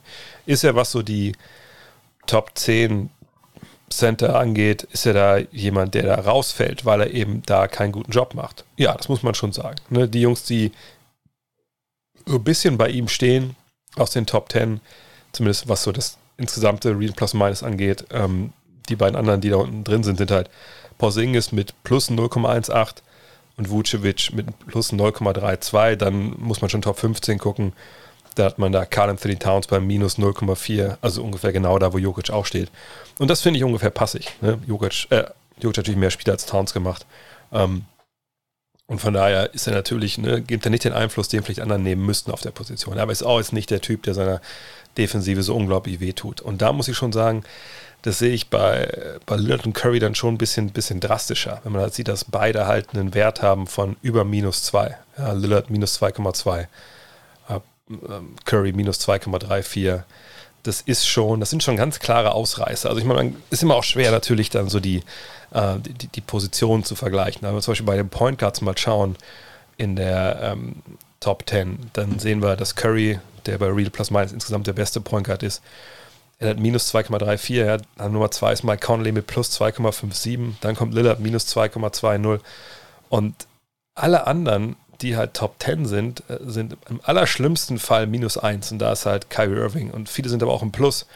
Kyle Lowry ist bei 0,87 ähm, und dann ist es erst De'Aaron Fox, der irgendwie so mit minus 2,13 in den Bereich kommt von, von Curry und Lillard. Wie gesagt, das ist jetzt wahrscheinlich auch so gefährliches äh, Rumhantieren mit Statistiken. Ich will auch jetzt nicht mit den Zahlen an sich was belegen. Ich will nur zeigen, dass Steph Curry und ähm, Dame Lillard auf der 1 einfach extrem angreifbar sind. Und das ist halt bei, bei Jokic in, in dem Sinne nicht der Fall. Ne? Er hat eine größere Aufgabe als die beiden vielleicht, aber ich finde, dass, ähm, dass die beiden einfach auch mit dem, was sie tun, einfach weniger wertvoll sind. Es ist jetzt nicht Unterschied zwischen Tag und Nacht, aber ich finde, da ist schon äh, eine klare Abstufung drin. Ähm, auch weil natürlich bei Jokic hinzukommt, ne? er, er arbeitet am, am, am, offensiven, defensiven Brett, was die beiden natürlich nicht können. Ne? Ähm, sicherlich äh, kann man jetzt sagen, aber die Spieler, die Assists, naja, er spielt ja auch eine Menge Assists. Also, das, also er ist einfach, was Statistiken angeht und den, den Einfluss, glaube ich, äh, einfach einer, der, der über denen steht. Und wenn du den wegnimmst von den Nuggets, dann, dann läuft es bei dem eben auch echt extrem schlecht. Von daher, nee, also ich, ich sehe die, die Argumentation hier, keine Frage. Aber ich glaube, die Zahlen und auch was man so sieht, zeigen halt schon, dass, dass er dann schon noch eine halbe, dreiviertel Stufe drüber ist. Joe Barry fragt, oder Joe Barry, in seinem ersten Spiel für die Rockets hat Kevin Porter Jr. von der Bank eine klasse Leistung gebracht. Ich fand ihn zum Ende der letzten Saison auch schon stark aufspielend. Er hatte große Stücke auf ihn. Kann er in Houston Potenzial ausschöpfen oder steht ihm sein nachgesagter, schwieriger Charakter im Weg? Naja, nachgesagt ist das, glaube ich, nicht. Sein schwieriger Charakter ist schon etwas, was immer wieder nach vorne tritt. Also da gab es ja Probleme schon, schon ähm, ne, in frühen Jahren. Dann hatte er diese Episode da im November war es, glaube ich, wo sie ihn angehalten haben mit einer, also wegen illegalen oder er hat eine Waffe dabei gehabt, die nicht dabei haben dürfen, selbst in den USA nicht. Äh, da gab es ein bisschen Ärger und dann gab es diesen Zwischenfall in der Kabine äh, der Cavs, als dann, als er gesehen hat, dass irgendwie sein sein Locker, sein Spind da in der Kabine halt, ne, glaube ich, in Ecke ge ge gestellt wurde oder dass er da halt sitzen sollte, wo halt so die Rookies sitzen, mehr oder weniger. Ähm, und ich glaube, das war dann, wer hat einen Platz gemacht? Für, für irgendwie muss der Platz machen. Für Torian Prince muss der Platz machen, genau. Und da ist er dann ausgerastet, hat dann auch sich mit dem General Manager da gefetzt und das war dann das Ende halt in Cleveland. Von daher, da gibt es halt schon, das sind Episoden, die hat man auch, sag ich mal, äh, auf Band. Also das ist jetzt, ne, das ist bekannt, dass es da Probleme gab. Aber er ist dann nach seinem Trade nach, nach Houston erstmal in die G-League runter, war in Orlando dabei, war, glaube ich, Topscorer von der Bubble dort. Hat er richtig rasiert, auch nicht nur bei den Punkten, auch bei den, ähm, auch bei den Assists und Rebounds hat er richtig abgeliefert und kam jetzt eben hoch und hat in seinem ersten Spiel das eben auch richtig, richtig, richtig gut gemacht, muss man sagen. Er hat 13 Punkte, 5 Rebounds, 10 Assists, 3 Steals in, was waren es, glaube ich, knapp 30 Minuten. Das ist schon ein Wort. Ähm, von daher, ähm, ja, er ist halt, das meinte ich Finn, als ich gesagt habe, ne, Raphael Stone, der General Manager in Houston, der macht es halt auch so schon so ein bisschen so Rebuild. So Kevin Porter Jr. ist genauso die Art Spieler, ähm, auf die der halt aus ist. Ähnlich wie es Darren Morey halt früher auch war. Ne? So irgendwann ist durchs Raster gefallen, du kannst den billig haben und bei dir machen die halt, die Spieler halt den Sprung. So das, genau die suchst du. Und momentan sieht so aus, hätten sie den gefunden. Ich meine, der Junge ist 20, sprich, alle Probleme, die der vielleicht abseits des Feldes hat, das kann sich auch alles regeln ja, ne, mit, mit mehr Reife, mit einer guten Struktur, einem guten Coaching. Sicherlich war es gestern natürlich auch so, John Wall war nicht mit dabei, ne, dann waren natürlich Spielanteile für andere, gerade 10 Assists von ihm, das war echt, echt überraschend. Aber ähm, ja, schauen wir mal. Also ich denke, das war ein super Start und für Houston gab es letztes Jahr auch nicht so viel zu feiern. Ähm, das kann echt ein, ein Stil werden, äh, wenn er sich weiter halt am, am Riemen reißt und da halt Vollgas gibt und sich halt professionell verhält. Aber ich bin jemand, der eh immer dann denkt, okay, klar, man, man hat, jeder macht mal einen Fehler. Ähm, und gerade wenn es dann Konsequenten hat, dass du auch getradet wirst, dann hofft man, dass dann Lerneffekt einsetzt. Und bisher sieht das ja sehr gut aus. Yo Ho fragt, hat Laurie Markan noch einen hohen Trade-Wert oder ist doch, er ist doch auch verletzt und dadurch schwanken seine Leistungen. Meist brauchen die Spieler einige Zeit, um an das alte Leistungsniveau zu kommen, nach längeren Ausfällen. Ja, sicherlich, das stimmt. Ähm, allerdings wird er Restricted Free Agent, von daher ist der Trade-Wert momentan natürlich sehr im Keller. Ich habe es letzte Woche in der Rapid Reaction gesagt, dass äh, Arturas Kanishovas, der General Manager da, dann doch relativ ähm, überzeugt wohl sich geäußert hat von Markan in der Zukunft man wird eben sehen, was die Bulls ihm da jetzt bieten in der Restricted Free Agency, was andere ihm bieten. Der Markt macht da jetzt ja wirklich mal den Preis. Ähm, und dann wird man ja auch sehen, wie, wie, wie sein Trade-Wert im Endeffekt ist. Aber jetzt getradet werden, kann ich mir eigentlich nicht vorstellen, wenn ich ehrlich bin. Pepi fragt, die Suns liegen aktuell auf dem zweiten Platz der Western Conference und trotzdem ist Monty Williams nirgends, auch nicht bei den Cut Next Mid-Season Awards, im Gespräch für den Coach of the Year. Woran liegt das? Traut den Suns keiner zu, das bis zum Ende durchzuziehen, wird die Rolle von Williams gering geschätzt, übernimmt CP3 als quasi On-Court-Coach einen großen Teil der Traineraufgaben. Nee, ich würde eigentlich das Gegenteil sagen. Also ich äh, gering schätze ihn überhaupt gar nicht. Im Gegenteil, ich glaube sogar, dass man äh, nicht überrascht ist von dem, was die Suns da gerade zeigen. Was meine ich damit? Wir haben sie in der Bubble gesehen. Da haben sie alle Spiele gewonnen, hat nicht für die Playoffs gereicht, nicht für das Play-in-Tournament gereicht. Aber dieser Eindruck, also der ist zumindest bei mir nachhaltig haften geblieben. Ey, das ist eine Truppe, die jetzt echt im Kommen ist. Dann hat man Chris Paul dazu geholt im Sommer. Und eigentlich, ich glaube, in der, in der Preseason, äh, in den Previews, wir hatten sie hier, glaube ich, auch irgendwie als Team Playoffs, Play-in-Tournament, je nachdem, wie es halt dann läuft so. Ähm, und das ist ja was, wo sie natürlich gerade drüber wegschießen mit 25 und 11, keine Frage. Äh, allerdings würde ich auch jetzt ein bisschen da vielleicht die Kirche im Dorf lassen wollen. Ich meine, sie können nur die Teams spielen, die ihnen vorgesetzt werden. Äh, gar keine Frage. So. Aber äh, das ihr, ihr Strength of Schedule war auch mittelmäßig. Also kann man jetzt auch nicht sagen, die haben nur gegen irgendwelche Kellerkinder gespielt. Ähm, von daher ist alles gut, aber ich, ich würde halt schon sagen, es ist halt eine Saison, wo die Tabelle so ein bisschen schief ist. Ne? Ähm, Denver habe ich gerade schon angesprochen, was für Probleme die so ein bisschen hatten. Äh, Dallas mit ihren Problemen zu Beginn ohne Porzingis. Das versucht ja, das gleicht sich ja gerade erst aus. Memphis äh, mit ihrem großen Covid-Ausbruch gleicht sich auch gerade erst aus. Ähm, und natürlich stehen sie da zu Recht mit 25 und 11, aber ich glaube, es ist nicht vermessen zu sagen, dass es auch gut hätte sein können, dass jetzt LA eben nicht die Niederlagenserie hat, die sie hatten. Ähm, ne, dann stehen die vielleicht vor Phoenix, ähm, die Clippers oder, oder auch, auch, Portland oder Denver, wenn da jetzt alle an Bord gewesen wären die ganze Zeit, dann wären die vielleicht auch vor und dann würde man nicht darüber diskutieren. Und wir reden ja auch vom Abstand hier von drei, vier Siegen. Also ähm, ich denke, dass Monty Williams sicherlich einer ist, der Top 3, Top 4 ist was Coach of the Year angeht. Aber für mich ist halt Coach of the Year immer auch ne, diese Überraschung und, und was die Entwicklung, die man sieht. Und die sehe ich halt bei Tom Thibodeau und, und New York. Das war ja mein Coach of the Year, äh, zumindest im Mid-Season Awards. Ähm, das war dann mehr. Wenn Phoenix am Ende auf Platz 2 bleibt, dann muss man natürlich nochmal gucken am Ende des Jahres, ähm, ob es da nicht vielleicht anders läuft, auch gerade wenn New York vielleicht ein bisschen hinten durchgereicht wird. Ich glaube, New York war ja auf Platz 4 auch äh, zum, zum Zeitpunkt unserer Mid-Season Awards. Und das ist ja auch der Punkt. genau wegen solchen Geschichten denke ich immer, es ist Blödsinn, jede Woche eine Frage zu beantworten nach, wer wird eigentlich MVP? Weil ne, wir sind mitten in der Saison und es bewegt sich halt so viel, dass du da eigentlich jede Woche eine andere Antwort äh, geben kannst. Und mir ist klar, dass es immer super klickt. Und wenn jedes Mal, wenn ich eine Headline schreibe, äh, keine Ahnung, äh, MVP hier, MVP da, dann klicken wahrscheinlich direkt tausend Leute mehr.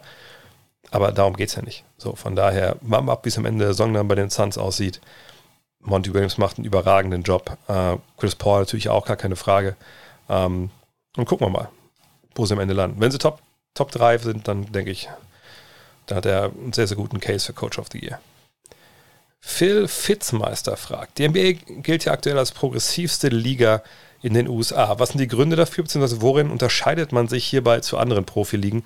Kann man LeBron James aufgrund seines soziokulturellen Einflusses seinen öffentlichen Stellungnahmen zur US-Politik und seiner medialen Reichweite in einer Reihe mit Sportlern wie Muhammad Ali, Billie Jean King oder Tommy Smith stellen. Puh, äh, fangen wir mal äh, vorne an. Ich glaube, die NBA ist die ähm, Profiliga und die Sportart momentan, na, die Profiliga, nicht die Sportart, ähm, also die Liga, die ihre Spieler am meisten ins Schaufenster stellt. Baseball ähm, ist was, wo ich ehrlich bin. Ich meine, ich habe selber auch in der Highschool Baseball gespielt und habe immer irgendwie Interesse wie schon noch dran, aber gehe auch, wenn ich dann bei den Finals drüben war, immer auch zu den Baseballspielen der jeweiligen Stadt. Aber ich könnte euch jetzt nicht sagen, wie Mike Trout aussieht. Ähm, also einer der besten Spieler derzeit. Äh, ich könnte euch wirklich, ich erkenne, glaube ich, keinen Baseballspieler momentan, auch selbst wenn ich die Namen kenne, wirklich, wenn die mir auf der Straße entgegenkommen. Außer, gut, jetzt sind die auch nicht mehr so bereit wie vor, vor 20 Jahren, als sie alle sich da halt in Popo irgendwelche äh, Steroide gespritzt haben. Von daher, nee, also ne, das ist einfach, das ist eine Liga der Namenlosen so ein bisschen.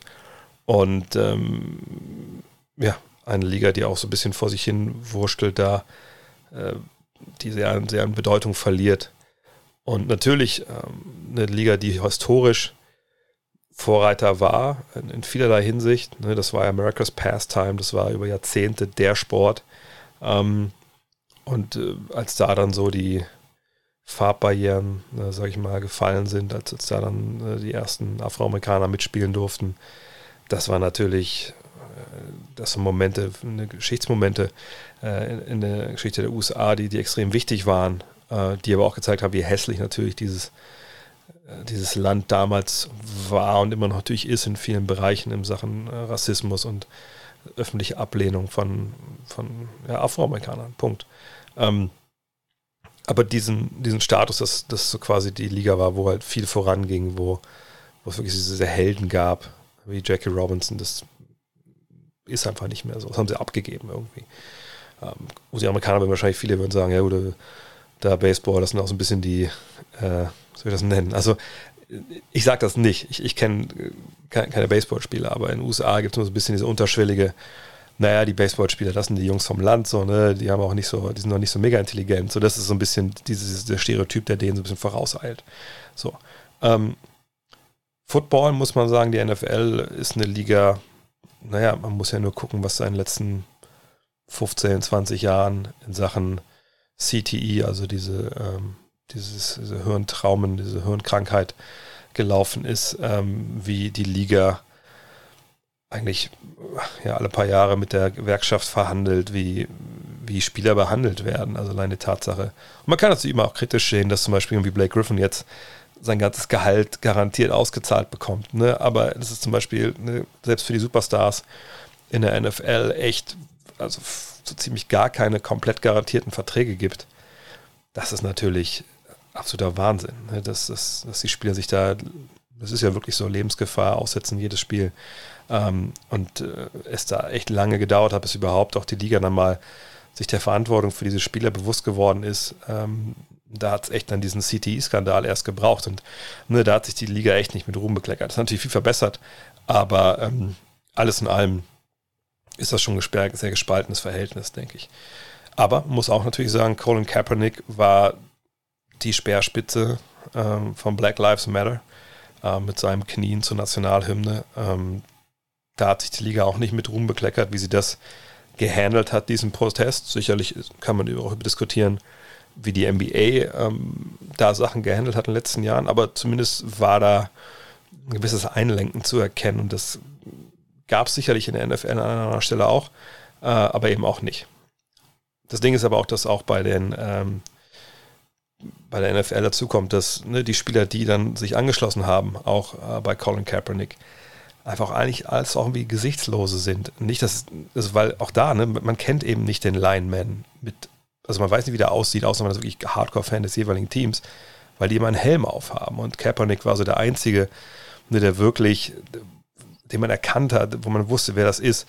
Und der natürlich auch dann komplett die, diesen, diesen Shitstorm abbekommen hat aus einer Ecke, ja, mit der man eigentlich nichts zu tun haben will. Also es war äh, richtig, richtig bitter, natürlich gerade für Kaepernick, dessen Karriere dann auch vorbei war. Ähm, sicherlich auch, weil es sportlich nicht mehr ganz gut lief, aber mit Sicherheit hätte er noch einen Job bekommen, wenn er sich schön und brav bei der, bei der Hymne hingestellt hätte. Aber das ist ein ganz diffiziles Thema. Das, das kann ich gar nicht wirklich äh, fundiert äh, kommentieren, wenn ich ehrlich bin. Die NBA aber, da gibt es eben als einziges, denke ich, wirklich zwischen Liga und ähm, Spielern so einen Schulterschluss. Den haben wir in, in Orlando gesehen, ähm, mit dem Black Lives Matter Schriftzug, mit den Knien vor der Hymne. Da gab es ja auch viel Kritik aus gewissen Ecken. Aber ich denke, wenn die Ecken dich kritisieren, die es da getan haben, dann kannst du das auch wie ein, wie ein Orden halt dir anheften. Gleichzeitig denke ich, dass es eben auch die Liga ist, wo die Sportler am meisten zu sagen haben. Ja, also solche Trades, äh, die dann von Spielern forciert werden, das kann man jetzt gut finden oder nicht, aber sowas geht natürlich in der NFL nicht so leicht. Ähm, da ist die Liga wirklich sehr, sehr weit gekommen und eben auch, und jetzt kommen wir zum zweiten Teil der Frage, weil in der Geschichte es eine Menge Leute gab, die halt vorangegangen sind. Ob es ein Oscar Robertson war, der sich sehr, sehr früh in der Spielergewerkschaft engagiert hat und da viel erstritten hat. Spencer Haywood damals, ähm, der für, ähm, was damals, ich glaube, für Early Entry viel gemacht hat, dass man sich eine Free Agency erstritten hat, die ja die Besitzer gar nicht wollten. Die Besitzer hatten ja das Recht, Spieler lebenslang quasi bei sich zu halten, bis sie sie traden oder entlassen. Ähm, da hat die Liga wirklich viel, viel äh, geschafft und die Spielerschaft hat viel, viel geschafft, obwohl die Liga das oft halt nicht wollte.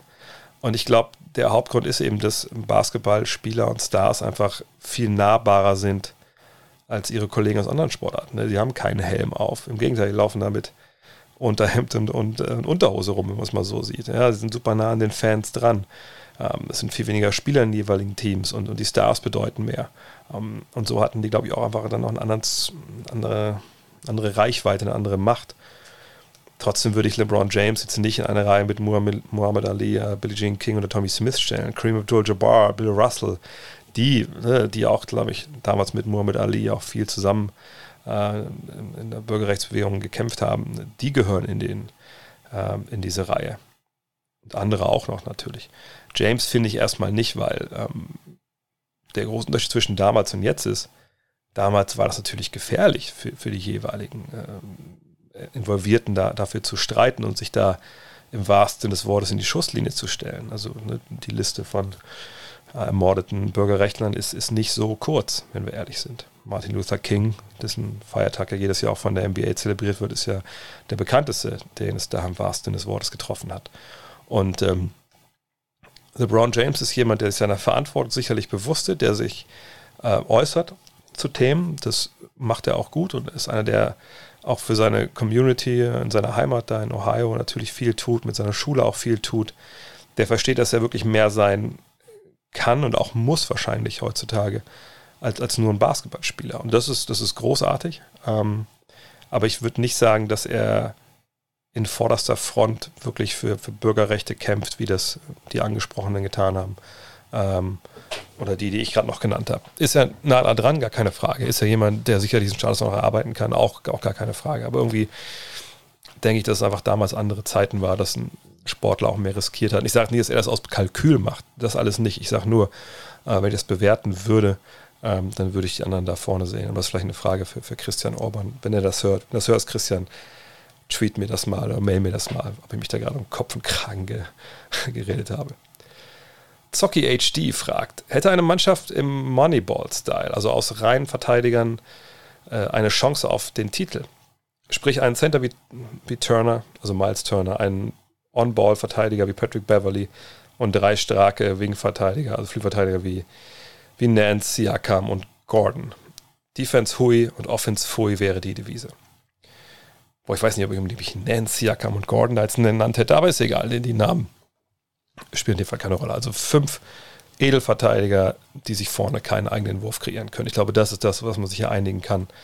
Ähm, dann würde ich sagen, nein, die haben gar keine Chance. Die würden nicht mehr in die zweite Playoff-Runde einziehen, bin ich mir relativ sicher. Ähm, das Ding ist einfach, dass die NBA ähm, in den 90er Jahren eine, eine, also einen, einen Trend hatte, der einfach ekelhaft und hässlich war. Also ein Trend zu 1 gegen 1 Basketball.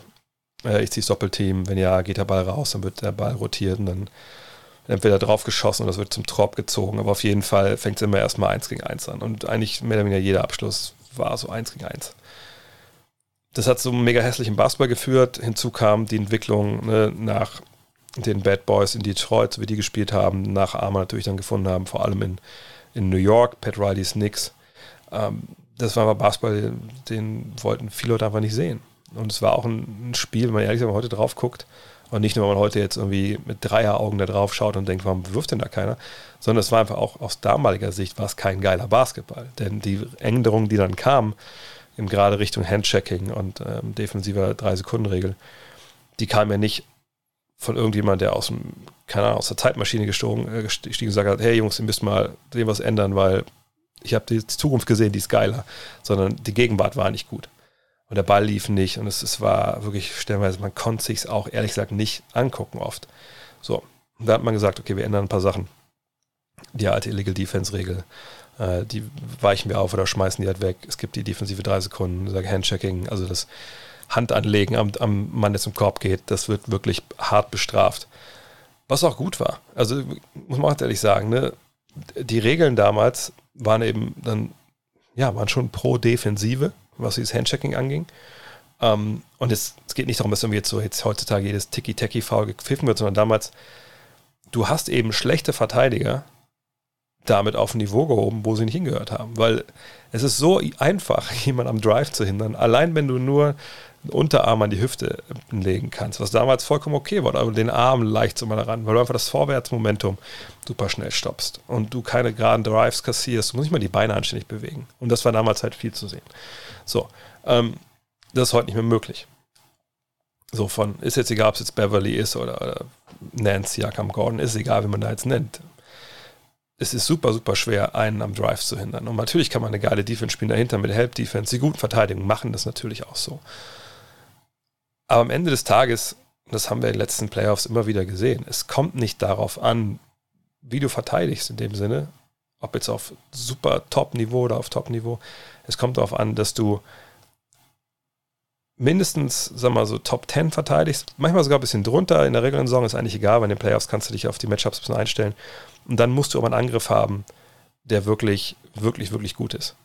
So, wie gut müsste der sein, wenn, wenn, wenn du, keine Ahnung, die beste Defense der Liga hast? Ja, trotzdem noch ziemlich, ziemlich geil, weil das reicht ihm oft einfach auch nicht. Die, die Regel, äh, der Spruch, Defense wins Championships, der, habe ich auch schon oft gesagt, muss halt erweitert werden, wenn die Offensive halbwegs auf Niveau ist. Weil klar kriegst du aus guter Defense halt auch leichte Körbe, keine Frage. Aber du brauchst mindestens zwei Mann, die sich einen eigenen Wurf erarbeiten können und für andere arbeiten können. Du brauchst Dreierschützen. Ne, heutzutage ein Spieler, der, der nicht Dreier werfen kann, den kannst du in den Playoffs irgendwann gar nicht mehr aufs Feld schicken, weil von dem abgesunken wird, dann äh, ne, steht er quasi in einer Einmannzone. Es ist super, super schwierig. Ähm, und wenn wir jetzt mal von dem Beispiel ausgehen, du hast Beverly, ähm, du hast Miles Turner, dann hast du Nance, Siakam und Gordon, dann wäre Gordon wahrscheinlich der, der sich am ehesten einen eigenen Wurf, äh, Siakam wäre der, der, der Einzige wahrscheinlich auch, der sich wirklich einen eigenen Wurf erarbeiten kann. Aber Junge, Junge, Junge, das wäre super wenig Shooting. Klar, Beverly und, und Turner können das, aber, aber Nance und, und Gordon, ich weiß nicht, ob gab es bei Nance nicht da sogar dieses Jahr eine bessere Entwicklung. Ich schlage das kurz nebenbei mal nach. Ähm, aber das ist schon, das ist schon wirklich, auch gerade Richtung Playoffs. Ah ja, Nance trifft dieses Jahr 38 Prozent, das ist schon okay. Aber äh, auch relativ kleines Volumen. Also, ne, das ist nichts, darauf kannst du dich nicht verlassen. Also, ich würde echt sagen, je nachdem, wie Matchups sind, aber wahrscheinlich gehen die sogar in der ersten Runde aller Spesen in der zweiten raus, ähm, weil das ist, das ist kein Meisterschaftsteam und Defensive wurde halt in dem Sinn, sagen wir mal, kastriert, klingt jetzt negativer, als ich das meine, ähm, aber nur mit Defense gewinnst du einfach nicht. Ein Titel als viertbester Spieler eines Teams, fragt Christoph Blei, welcher in der Corona-Zeit stattfindet. Würdest du den lieber haben oder einer als neuntbester Spieler mit Fans in der Halle? Ja, schwierig zu beantworten. Ich denke, das Erlebnis ist natürlich mehr wert, wenn du mit Fans in der Halle feiern kannst. Ähm, egal, ob es jetzt zu Hause oder auswärts ist, wenn du ein letztes Spiel gewinnst. Ähm, das ist natürlich dann richtig geil. Ähm, dann ist es laut, dann hast du den Druck. Das ist sicherlich schöner, als wenn du in der Corona-Zeit deinen Titel gewinnst. Gleichzeitig als neuntbester Spieler bist du generell in den Playoffs wahrscheinlich echt so der Letzte, der von der Bank kommt. Und dann muss ich ehrlicherweise sagen, als Sportler oder als Ex-Sportler, dann, also dann lieber viertbester Spieler, wo ich wirklich weiß, ich habe meinen Beitrag geleistet jedes Mal, ich musste meine Leistung bringen. Ich war immer auf dem Feld, wenn es darauf ankam. Ähm, von daher, ja, also auch wenn dann die Fans nicht dabei waren. Das, und es sind ja Fans in der Halle. Es ist nicht so, es wird hier, auch in den Playoffs wird es nicht komplett dicht sein, nicht voll. Ähm, aber sicherlich werden eine Menge Fans da sein. Jetzt, wir haben dann gestern gesehen, was Biden erzählt hat, dass sie bis Mai da wirklich alle allen ein Impfangebot machen wollen, dann kann man davon ja ausgehen, dass dann auch die, die Hallen relativ voll sind. Ähm, von daher, ne, viertbester Spieler eines Teams äh, in der Corona-Zeit, auch wenn die Hallen nicht voll wären. Das wäre mir schon lieber. Christian Vogel fragt, was hat die We Believe Warriors so stark gemacht, dass sie gegen Dallas 2007 in der ersten Playoff-Runde den Upset geschafft haben? Ähm, ja, war letztens ja auch Thema bei uns im NBA Weinkeller auf, auf Twitch. Könnt ihr da gerne auch noch runterladen äh, oder euch angucken on demand. Da muss man ja auch nichts runterladen oder sowas. Das wollte ich eigentlich erzählen.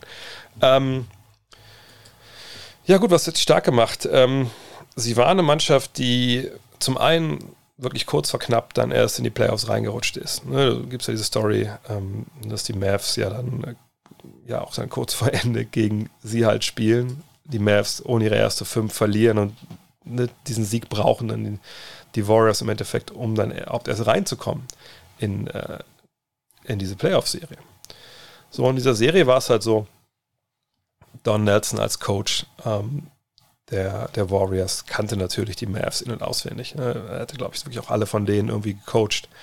Ähm, wusste genau, wer was wo machen wollte und wusste natürlich auch genau, wie er Dirk angreift. So. Und er hatte halt einen Vorteil in seiner Mannschaft, wo man, wenn heute drauf guckt, sagt, ja gut, klar, also heute machen das ja irgendwie alles. Alle. Er hatte, äh, klar, Baron Davis auf der 1, der fit war in dem Jahr, der das unfassbar gemacht hat. Also Quoten in dieser Serie, ja, 54 Prozent aus dem Feld, 45,5 von der Dreierlinie, 25 Punkte, 6 Rebounds, 6 Assists, 2 Steals. Aber dann vor allem Steven Jackson, Jason Richardson, Matt Barnes, Michael Pretris, Al Harrington. Also er hatte quasi fünf Mann, die alle so, was ich, 2,1 Meter, 1, 2,6 Meter sechs groß waren. Alle athletisch, ähm, ne, alle auch ein bisschen, die hatten so Dog in him, ne, wie, wie Popovic das gerne so sagt. Also alle so Typen, ne, die ein bisschen härter auch waren. Ähm, Athletik, klar, ich meine, gerade Jason Richardson, da muss man nicht drüber reden. So. Und das waren alles Typen, die Dirk halt zugesetzt haben. Denn Dirk hatte damals eine, eine, ein, ein, ein Loch in seinem Schwung, eben er konnte natürlich gegen größere zum Korb gehen, ne, auch vom Flügel, der war ja in der Zeit ja auch relativ fix unterwegs. Er konnte Dreier werfen, natürlich.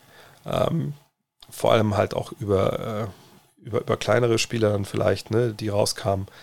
Er konnte auch aufposten, so ein bisschen zumindest. Aber gegen diese Jungs, die fünf, die ich gerade genannt habe, hatte er es halt unheimlich schwer. Die haben unter Druck gesetzt. Er war zu langsam, um an denen vorbeizukommen. Es kam oft auch Hilfe. Ähm, gerade auch im Halbpost kann ich mich erinnern, da war immer dann Hilfe irgendwie da. Und die Warriors wussten halt genau, okay, wer kann denn dieses Doppeln bestrafen und wer halt nicht. So, und äh, bei Dirk, wenn man die Zahlen sieht, dann muss man sagen, ja, es war wahrscheinlich mit die schlechteste Playoff-Serie, die er je gespielt hat. Aus dem Feld 38 Prozent, von der Dreierlinie 21 Prozent. Er sagt, die standen ihm echt in den Hosen. Knapp 20 Punkte, 11 Rebounds, 2 Assists, 2 Steals. Und dann haben sie einfach es geschafft, ähm, also die, die, ähm, die Warriors jetzt, die Schützen, die wichtig waren, einfach super unter Druck zu setzen. Jason Terry, 28 Prozent nur von der Dreierlinie. Jemand wie Jerry Stackhouse, der musste dann schon ziemlich viele Dreier nehmen, 11 von 31. Weil wenn Jerry Stackhouse so viel Dreier nimmt wie Jason Terry, dann, dann stimmt schon mal irgendwas nicht. Er hat dann immerhin knapp 36 getroffen, aber Devin Harris 30 Prozent. So, und dann war auch das Ding, dass äh, ja, so die großen Spieler wie, wie Dampier, die kannst, konntest du gar nicht bringen. Ähm, es war relativ klar, dass man eh nicht wirklich diese Rotation laufen konnte, die sie normalerweise gelaufen sind, denn Klar, Josh Howard hat das gut gemacht. Er war sogar Topscorer in der Serie mit 21 Punkten. Er hat auch seine Dreier getroffen mit 39, aber auch nur 18 probiert. Also das heißt, ne, das, da ging nichts wirklich viel von draußen. Dann hast Nowitzki und Terry, die Probleme hatten. Stackhouse und Devin Harris haben immer noch Double Figures aufgelegt. Das waren fünf. Aber danach, also Maurice Egger, wer sich erinnert, ja, ähm, der so ein bisschen 3D bringen sollte, da, da, da kam gar nichts. Da waren, der hat nur fünf Punkte gemacht.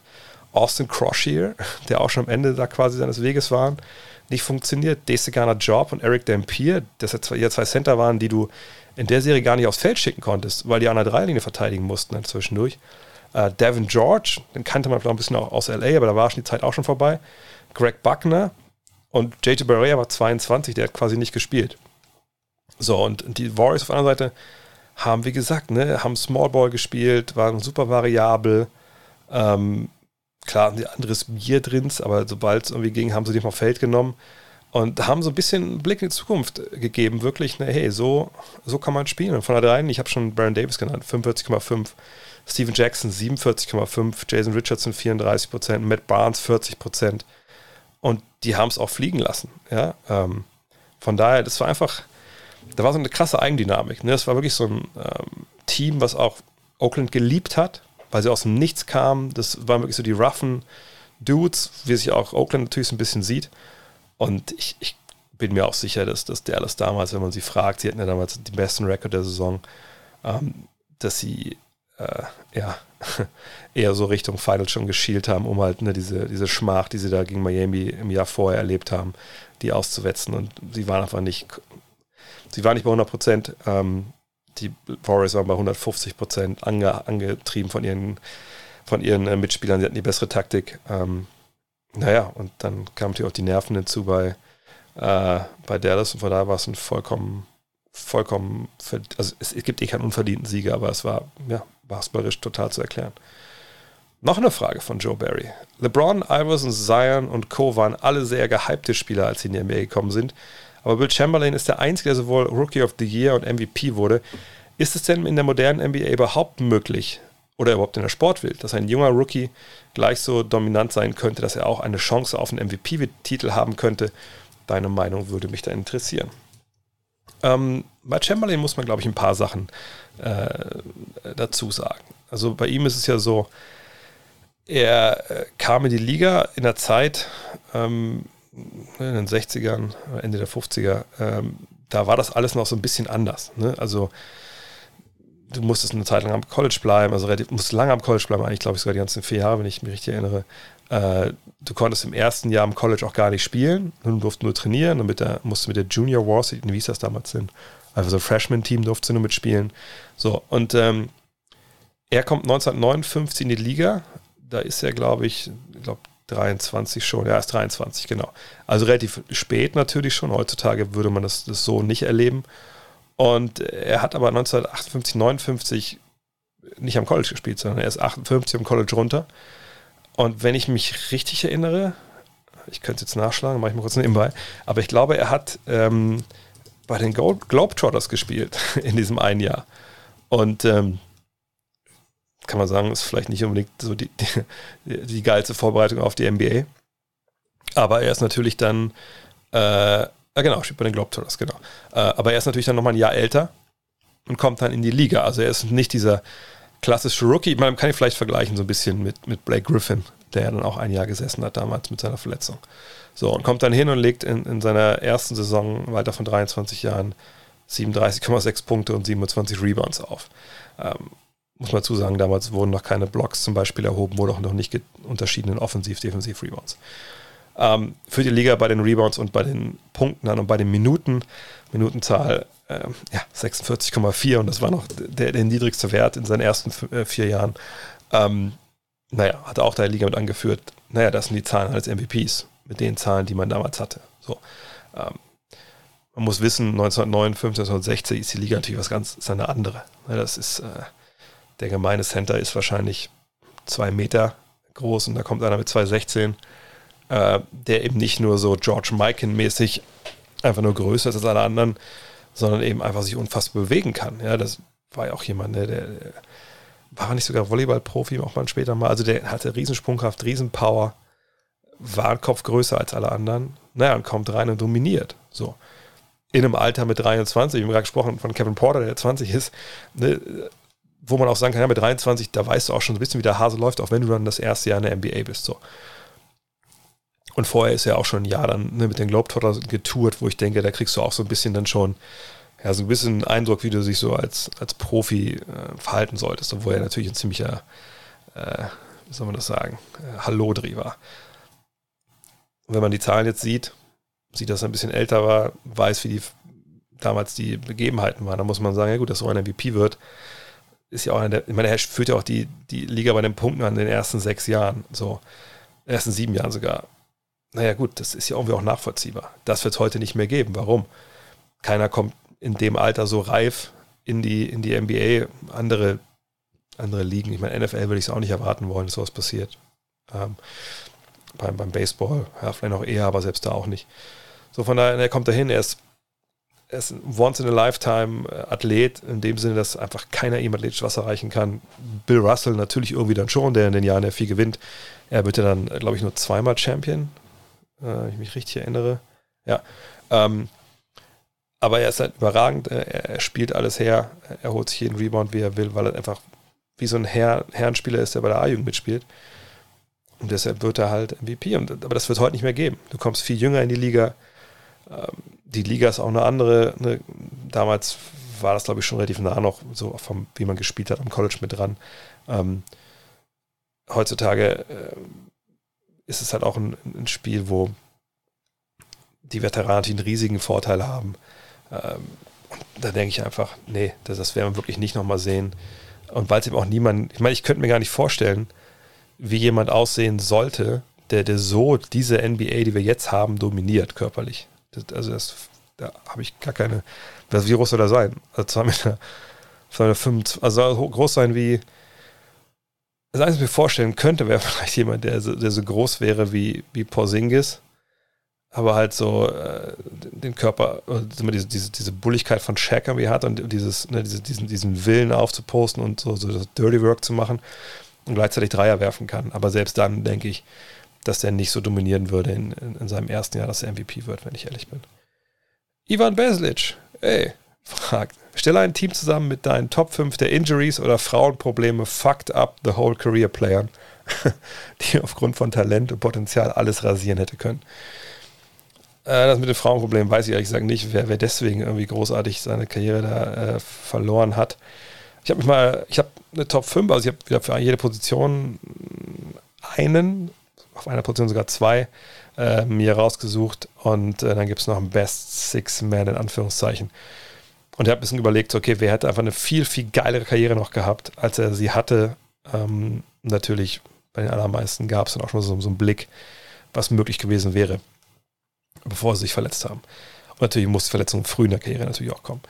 Und auf Point habe ich direkt zwei Mann. Auf einer Seite Derrick Rose, klar, äh, das muss ich glaube ich euch nicht erklären. Da seid ihr alle alt genug, dass ihr den habt spielen sehen. Oder zumindest, aber vielleicht auch nicht, wer weiß. Aber ne, super Athlet, Kreuzbandriss und danach geht's bergab. Momentan ne, altert ja in Würde, aber das war natürlich echt schade, dass man ihn da jetzt nicht äh, länger auf diesem absoluten Peak gesehen hat. Und das gleiche gilt für Penny Hardaway. Ähm, hatten wir auch im Weinkeller, glaube ich, in der allerersten Folge. Der Lennart den, glaube ich, gewählt. Ähm, auch ein Point Guard, der das Knie einfach, das Knie sich zerballert hat und dann war leider auf einmal die, die Magie vorbei. Und die ganz anderer Point Guard, viel länger, ja, über zwei Meter, aber halt auch einer mit Sprungkraft. Ach, die beiden, das ist echt ein bisschen schade. Ich meine, klar, du als Point Guard, wenn du so über der Athletik kommst, irgendwann ist es dann ja eh, der Punkt eh, wo du denkst, okay, ne, haben die denn diese zweite Phase der Karriere oder kriegen die den Wurf bis dahin hin und so? Und bei den beiden hätte ich mir da, hätte ich schon gedacht, dass die es hinbekommen. Und leider dann sind wir echt beraubt worden, so fünf, sechs echt extrem geiler Jahre von beiden. Brandon Roy, da kam das Thema schon letzte Woche, glaube ich, drauf, ne?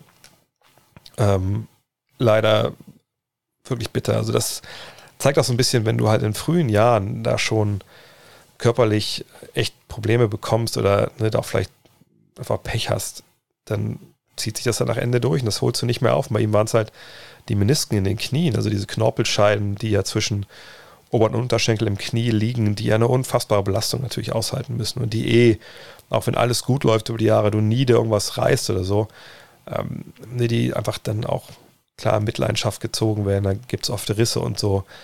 Und bei ihm hat man die halt schon in der Highschool quasi mehr oder weniger komplett rausgenommen, wo ich mir denke, oh, das kann jetzt aber auch nicht der, der beste medizinische Ansatz gewesen sein, das so zu regeln. Aber jedenfalls sind die Dinger raus und dann die NBA-Karriere früher vorbei, einfach weil dann, dann reibt halt mehr wieder Knochen auf Knochen und, diese Knorpelscheine sind, sind ja nicht umsonst da. Und da eben dann leider, ich glaube, Knee Tendonitis war damals, glaube ich, so das offizielle Ding und dann halt der Knorpelschaden, der natürlich dann kommt und dann, dann war es viel zu früh vorbei. Grant Hill, ähm, bei Grant Hill muss ich vielleicht noch ein bisschen genauer reingucken, auch in die Zahlen. Ähm, Grant Hill war natürlich eine super tragische Story, weil ich meine, der spielt in seinen ersten, was waren es, fünf, sechs Saisons einfach einen unfassbaren Ball. Ne? Also der ist in Detroit, sechs Saisons waren es, genau. Kommt von Duke, ist da halt ein College-Star und ist einer, der mit diesem, ja, mit dieser Bürde reinkommt, ey, das ist der Next Jordan. So, ne? Ich meine, das war, der kommt 94 in die Liga und wird schon Next Jordan halt betitelt, wo Jordan noch, noch vier Jahre spielt. Naja, egal. Aber kommt rein und liefert direkt ab. Und liefert direkt ab auf, auf allen Ebenen. Also in seinem besten Jahr, das war dann 1996, 97, 21,4 Punkte, 9 Rebounds, 7,3 Assists, 1,8 Steals. Also wirklich Point Forward ähm, ne, aus dem Zweierbereich äh, trifft er gut. 50 Prozent im Jahr. Also wirklich geiler Typ. So ein Swiss Army Knife, wie du es haben willst. Und dann wird er 2000 Free Agent. Äh, das ist so ein Jahr, wo alle scharf sind auf Tracy McGrady, auf ihn, auf Tim Duncan, die alle Free Agent werden. Und Orlando schaufelt damals unter Doc Rivers, äh, der mir ja vorher schon Coach ist, alles frei. Ne? Die hauen wirklich, die bringen sie in das Salary Cap, den ist, man kann sagen, die tanken irgendwie auch, ne? aber die hauen einfach ne, das Jahr vorher durch mit irgendwelchen halbgaren Veterans, äh, einfach nur um den Cap Space zu haben, versuchen aber auch ne, guten Basketball zu spielen, gute Kultur zu zeigen und wollen eben zwei von diesen drei Stars haben. Und am liebsten, wenn ich mich richtig erinnere, ist es halt Grant Hill und, und Tim Duncan. Und ähm, Duncan entscheidet sich dann nach langem Überlegen, also er hatte wirklich schon so mehr wie einen Fuß aus der Tür, entscheiden sie sich halt dann, entscheidet er sich halt für die Spurs und dann kommt Grant Hill und Tracy McGrady. Und man denkt, wow, das Duo, das ist geil. Ne?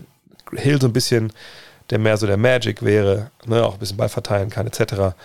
Und äh, McGrady, der so ein bisschen mehr Jordan ist, der so ein bisschen mehr auf den, auf den Kill geht. Und, und mit den beiden, da starten die richtig durch. Und dann, ja, dann kommt es halt zu dieser Knöchelgeschichte bei, bei Grant Hill. Es kommt dazu, dass ähm, bei dieser Operation, die dann da durchgeführt wird, es zu einer Infektion kommt, äh, wo er wirklich fast dran stirbt auch und arbeitet sich dann äh, zurück, hat dann echt nochmal ein gutes Jahr 2004, 2005, auch wenn er nur 67 Spiele macht mit knapp 20 Punkten, 5 Rebounds, 3 Assists. Aber danach ist er einfach dann nochmal ein Jahr fast komplett raus. Und danach läuft es dann, ist dann auch in Phoenix am Ende, die damals ja eine sehr, sehr äh, renommierten Physiotherapeutenstab haben und bringt dann auch gute Leistungen, aber ist halt nie wieder die, dieser, dieser Star, der er war. Und das war einer, der wirklich mit argumentieren können, hey, wenn, wenn der die richtige Truppe halt findet, Norlando wäre vielleicht schwierig gewesen, weil eben McRady der auch da war, aber das war einer, der MVP hätte werden können und das wird halt im Endeffekt nicht. Dann als Power Forward, obwohl ich weiß, da hat er nicht so wirklich viel gespielt, wenn überhaupt. Ähm, eigentlich ist er ein Small Forward, aber ich sag mal so, wenn du, wenn dein Spitzname von einem Buchstabe ist, B, und du mit Nachnamen König heißt, dann ist mir so egal, auf welche Forward-Position du gespielt hättest. Vor allem der Mann, der konnte wirklich überall zocken. Wie er gezockt hat, muss man sagen, ist er wahrscheinlich auch eher heutzutage im Power Forward. Die Rede ist natürlich von Bernard King. Ähm, Topscorer der Liga, 84, 85 mit 32,9 Punkten. Ähm, ein unglaublicher Scorer. Wird sicherlich auch mal ein Fall für den Weinkeller sein demnächst.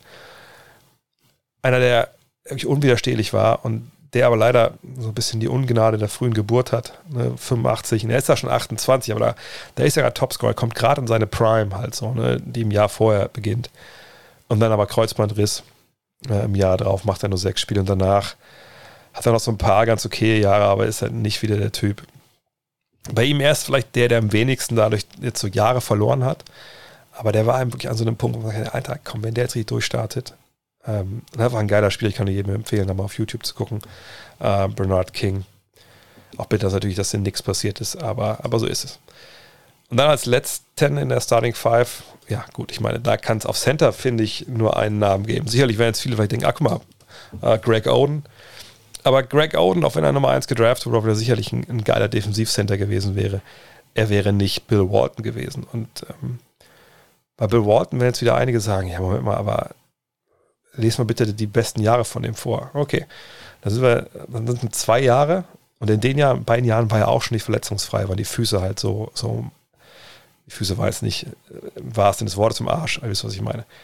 19 Punkte, 14 Rebound, 4 Assists, 1 Steal, 3 Blocks, äh, und aus dem Feld 52,5 Prozent. Da wird man denken, ja, okay, Mann, das waren aber auch Ende der 70er. So geil war der wahrscheinlich gar nicht. Ey, in den beiden Jahren und auch in dem Jahr, wo sie natürlich Meister werden, 78, 78, ich glaube ja, ne? Ähm, da ist er einfach, also es, gab kein, kein, keinen besseren Center, 77 wenn sie Meister, sorry. Ähm, es, es, gab da keinen besseren Center. Er hat 2,11 Meter, elf, super beweglich. Ähm, super Auge für Spiel, hat am College alles zerstört. Ähm, ich kenne natürlich heute als so halb crazy, als halb crazy, ähm, wie heißt es? Kommentator, ja, den Job mache ich auch. Ähm, aber einfach ein, wahnsinniger Center. Also zum Beispiel Bob Ryan, ähm, einer der renommiertesten Basketballjournalisten in den USA, der, der sagt ja immer noch, also wenn ich ein Spiel, äh, wenn ich ein Spiel, für ein Spiel gegen die Aliens, die hier ne, die Welt zerstören, wenn sie, wenn sie gewinnen, ein Team draften müsste, wäre Bill Walton sein Center, weil er einfach so gut war. Und ähm, er hatte dieses Problem mit den Füßen. Ähm, ihm wird das, glaube ich, sogar ein Knöchel wird, glaube ich, dann so zusammengeschweißt, die verschiedenen Knochen da unten drin am Ende. Ähm, und ist danach nie wieder der alte, wird nochmal Meister 86 im Alter von 33 Jahren. Das war damals halt wirklich auch schon alt. Äh, in dem Jahr, das einzige Jahr, wo er 80 Spiele absolvieren kann insgesamt ähm, und liefert aber auch nur noch 8 Punkte, 7 Rebounds. Ähm, 1,3 Blocks. Aber geiler, geiler Spieler. Ähm, kommt leider viel zu, viel zu kurz, wenn es um die besten Spieler aller Zeiten geht. Und der, der beste Six-Man, in Anführungszeichen, ja, Len Bias. Ähm, das hat sich ja letztens erst wieder gejährt. Der Todestag. Oder hat sich letztens gejährt? Wieso? Letztens war es irgendwie war es letztens in, in den News auf jeden Fall. Gelehrt wird sich nicht haben, es war ja, war ja später im Jahr. Aber ähm, Len Bias, ne, University of Maryland, ähm, ist einer der dann ja ein bisschen später in die Liga kommt als oder Liga kommen soll als, als Jordan. Und ähm, der dann aber wirklich so als derjenige gilt, der, wo man sich freut, ne? Wo die damaligen Beobachter sich freuen, wenn der jetzt auf Jordan halt trifft, denn zweimal ACC Player of the Year, das ist ja die gleiche Conference, in der auch Jordan unterwegs war mit North Carolina. Ähm, ne, All-American, alles. Äh, in seinem letzten Jahr legt er 23,2 Punkte auf, äh, sieben Rebounds. Ne, ist jetzt nicht der große Assistgeber, ist ja 2,3 Meter groß uh, Small Forward. Uh, aber ne, der, der Typ ist ein Tank, ne, der liefert ab. Und ähm, naja, kennt die Story, dann ist die Draft, Überdosis Koks. Ähm, spielt nie für die Celtics, kommt er dahin? Genau, das war letztens, glaube ich, die Frage, die war das größte What-If der, der NBA-Geschichte. Und das ist dann wirklich, wenn er zu Larry Bird etc. gekommen wäre. Ich habe die Liste ja fünfmal vorgelesen. Ähm, was passiert dann mit, mit der Jordan-Dynastie? Ähm, Gibt es sie überhaupt etc. pp. Von daher, dass der gar nicht dabei war, ist natürlich äh, auch, ja, ist keine Injury, aber ich wollte ihn mit reinnehmen nochmal.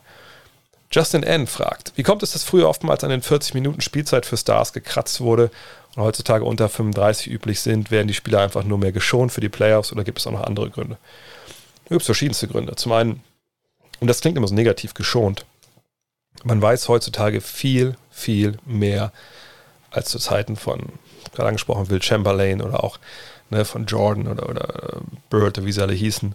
Man weiß viel, viel mehr, ähm, welche Belastung menschlicher Körper aushält, wann Verletzungen passieren, wie man Verletzungen vorbeugen kann und was da der beste Weg ist. So, das ist die eine Sache. Ne? Und das ist ja auch vollkommen klar, dass ein, ein Team, eine Mannschaft, Beispiel Blake Griffin, ja, wenn du einen Spieler hast, der sehr viel Geld für dich verdient der kriegt das noch vielleicht drei, vier, fünf Jahre, dann hast du natürlich unglaubliches Interesse daran, dass er in diesen drei, vier, fünf Jahren einfach auf dem Niveau abliefert, wo du denkst, hey, dafür zahle ich ihm ja das Geld. Ich zahle ihm nicht das Geld dafür, dass er noch 20 Minuten spielt, sondern ich will 35, 36 Minuten haben, mindestens.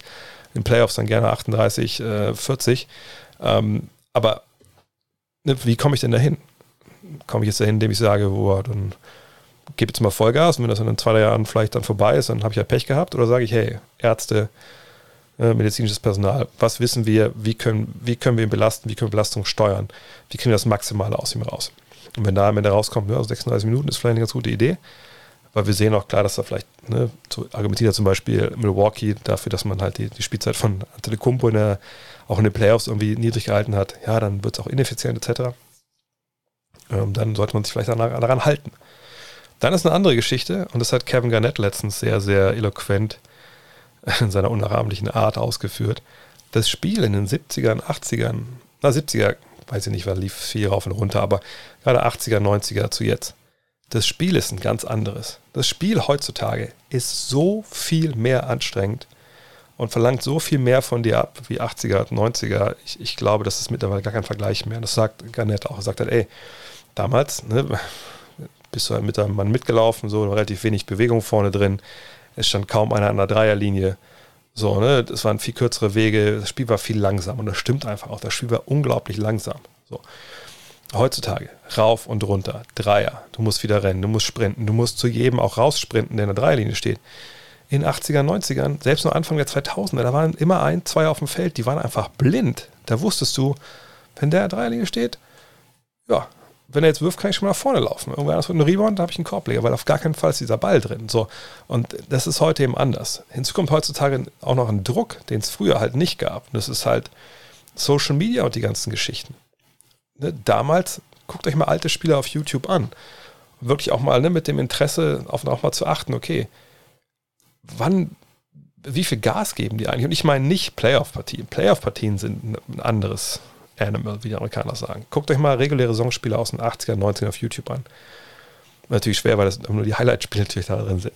Aber dann seht ihr Spiele und sich denkt, Junge, Junge, also wann wollen die denn mal anfangen, wirklich kompetitiven Basketball zu spielen? Und dann geht es halt meistens im dritten, vierten Viertel erst los. Da heißt, die haben erstmal ein bisschen locker gemacht.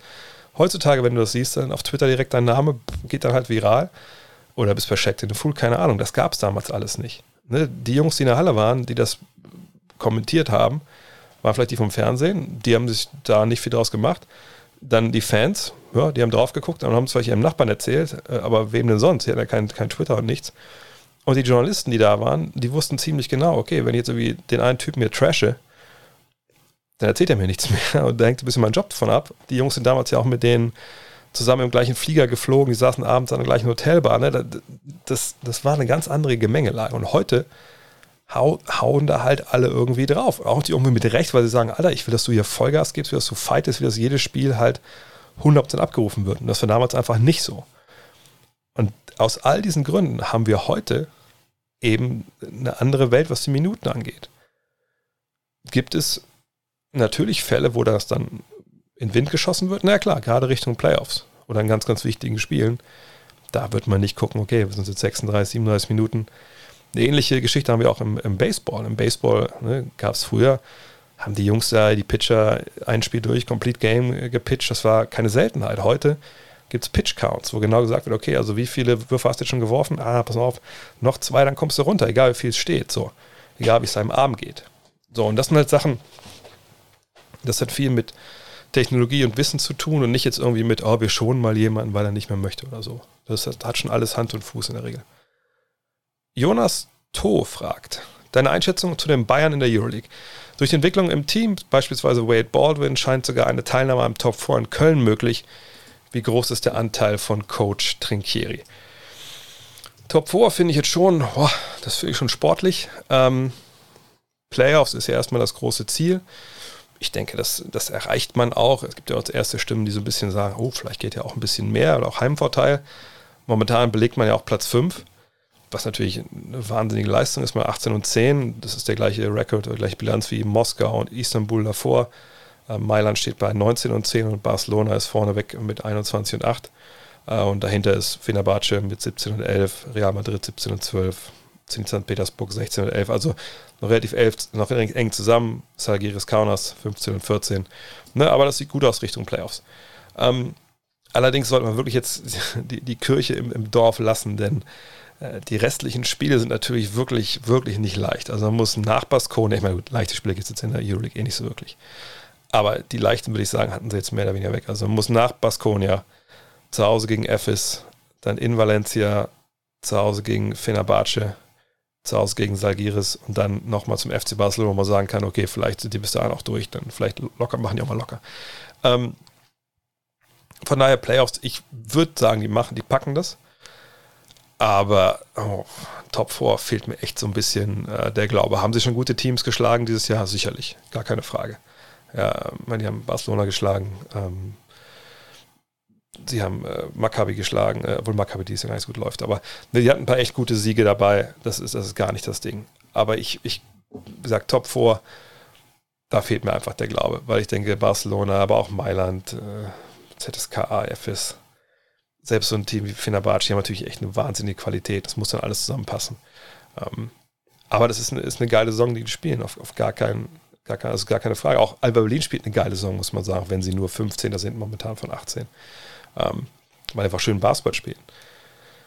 Aber ich top vor Final Four in Köln. Ich bin immer gespannt, was da passiert. Ne? Wie wird das aussehen in Köln? Ähm, dürfen da Leute in die Halle? Findet es überhaupt in Köln statt? Ne? Weil Ne, was ist denn, wenn jetzt Teams anreisen müssen, in welchen Risikogebieten? Muss dann doch wieder auch nach Budapest so verlegt werden? Keine Ahnung. Also ich bin sehr gespannt. Es wäre toll. Ich hatte mich echt auch letztes Jahr natürlich gefreut auf, auf The Top 4. Wir hatten sie auch schon zweimal in Berlin, da war ich auch beide Male da. Ähm, was Final vor. Von daher warten wir es ab. Hoffen wir, dass es stattfinden kann. Ähm, Chris Shuttlesworth fragt: Du hast ja bereits viele NBA-Spieler interviewt. Was wären deine Top 3, was waren deine Top 3 der sympathischen Spieler? Ähm, gut, es ist immer leicht, jetzt hier die Deutschen zu nennen. Moritz wäre wahrscheinlich Nummer eins, aber ich nehme mal vielleicht so ein bisschen, gehen ein bisschen in die History. Ähm, Dirk ist trotzdem Nummer eins. Ähm, klar, hat auch viel mit der Sprache zu tun, aber hat sich noch nie, hat sich jemand so viel Zeit genommen. Ja, irgendwann waren wir echt mal so anderthalb Stunden, zwei Stunden sogar, als wir im Training waren. Von daher, ne, Dirk ist sich weit vorne weg. Dann Sean Marion. Da hatte ich mal das Glück, den auch zu interviewen, als er in Dallas gespielt hat. Und das war halt ein super spannendes äh, Interview relativ kurz leider, aber sehr schön, sehr sympathisch. Auch so einer, der nochmal dann nach dem Spiel, das werde ich vergessen, wir mich an dem Tag vor dem Spiel hatten wir nach dem Shootaround das Interview.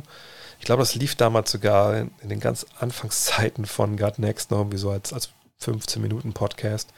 Ähm, und haben da gequatscht und dann war an dem Tag dann nichts mehr und am nächsten Tag war das Spiel und nach dem Spiel man geht mal in die Kabine. Ich bin oft auch noch reingegangen, um einfach mal Dirk nochmal Hallo zu sagen und nochmal zu quatschen kurz, so off the record. Und äh, aber irgendwann stand ich da so in dieser Traube, wie dann die Journalisten damit so, so rumstehen, so ein bisschen, ja, wo man kommt der nächste Star, den man ansprechen kann.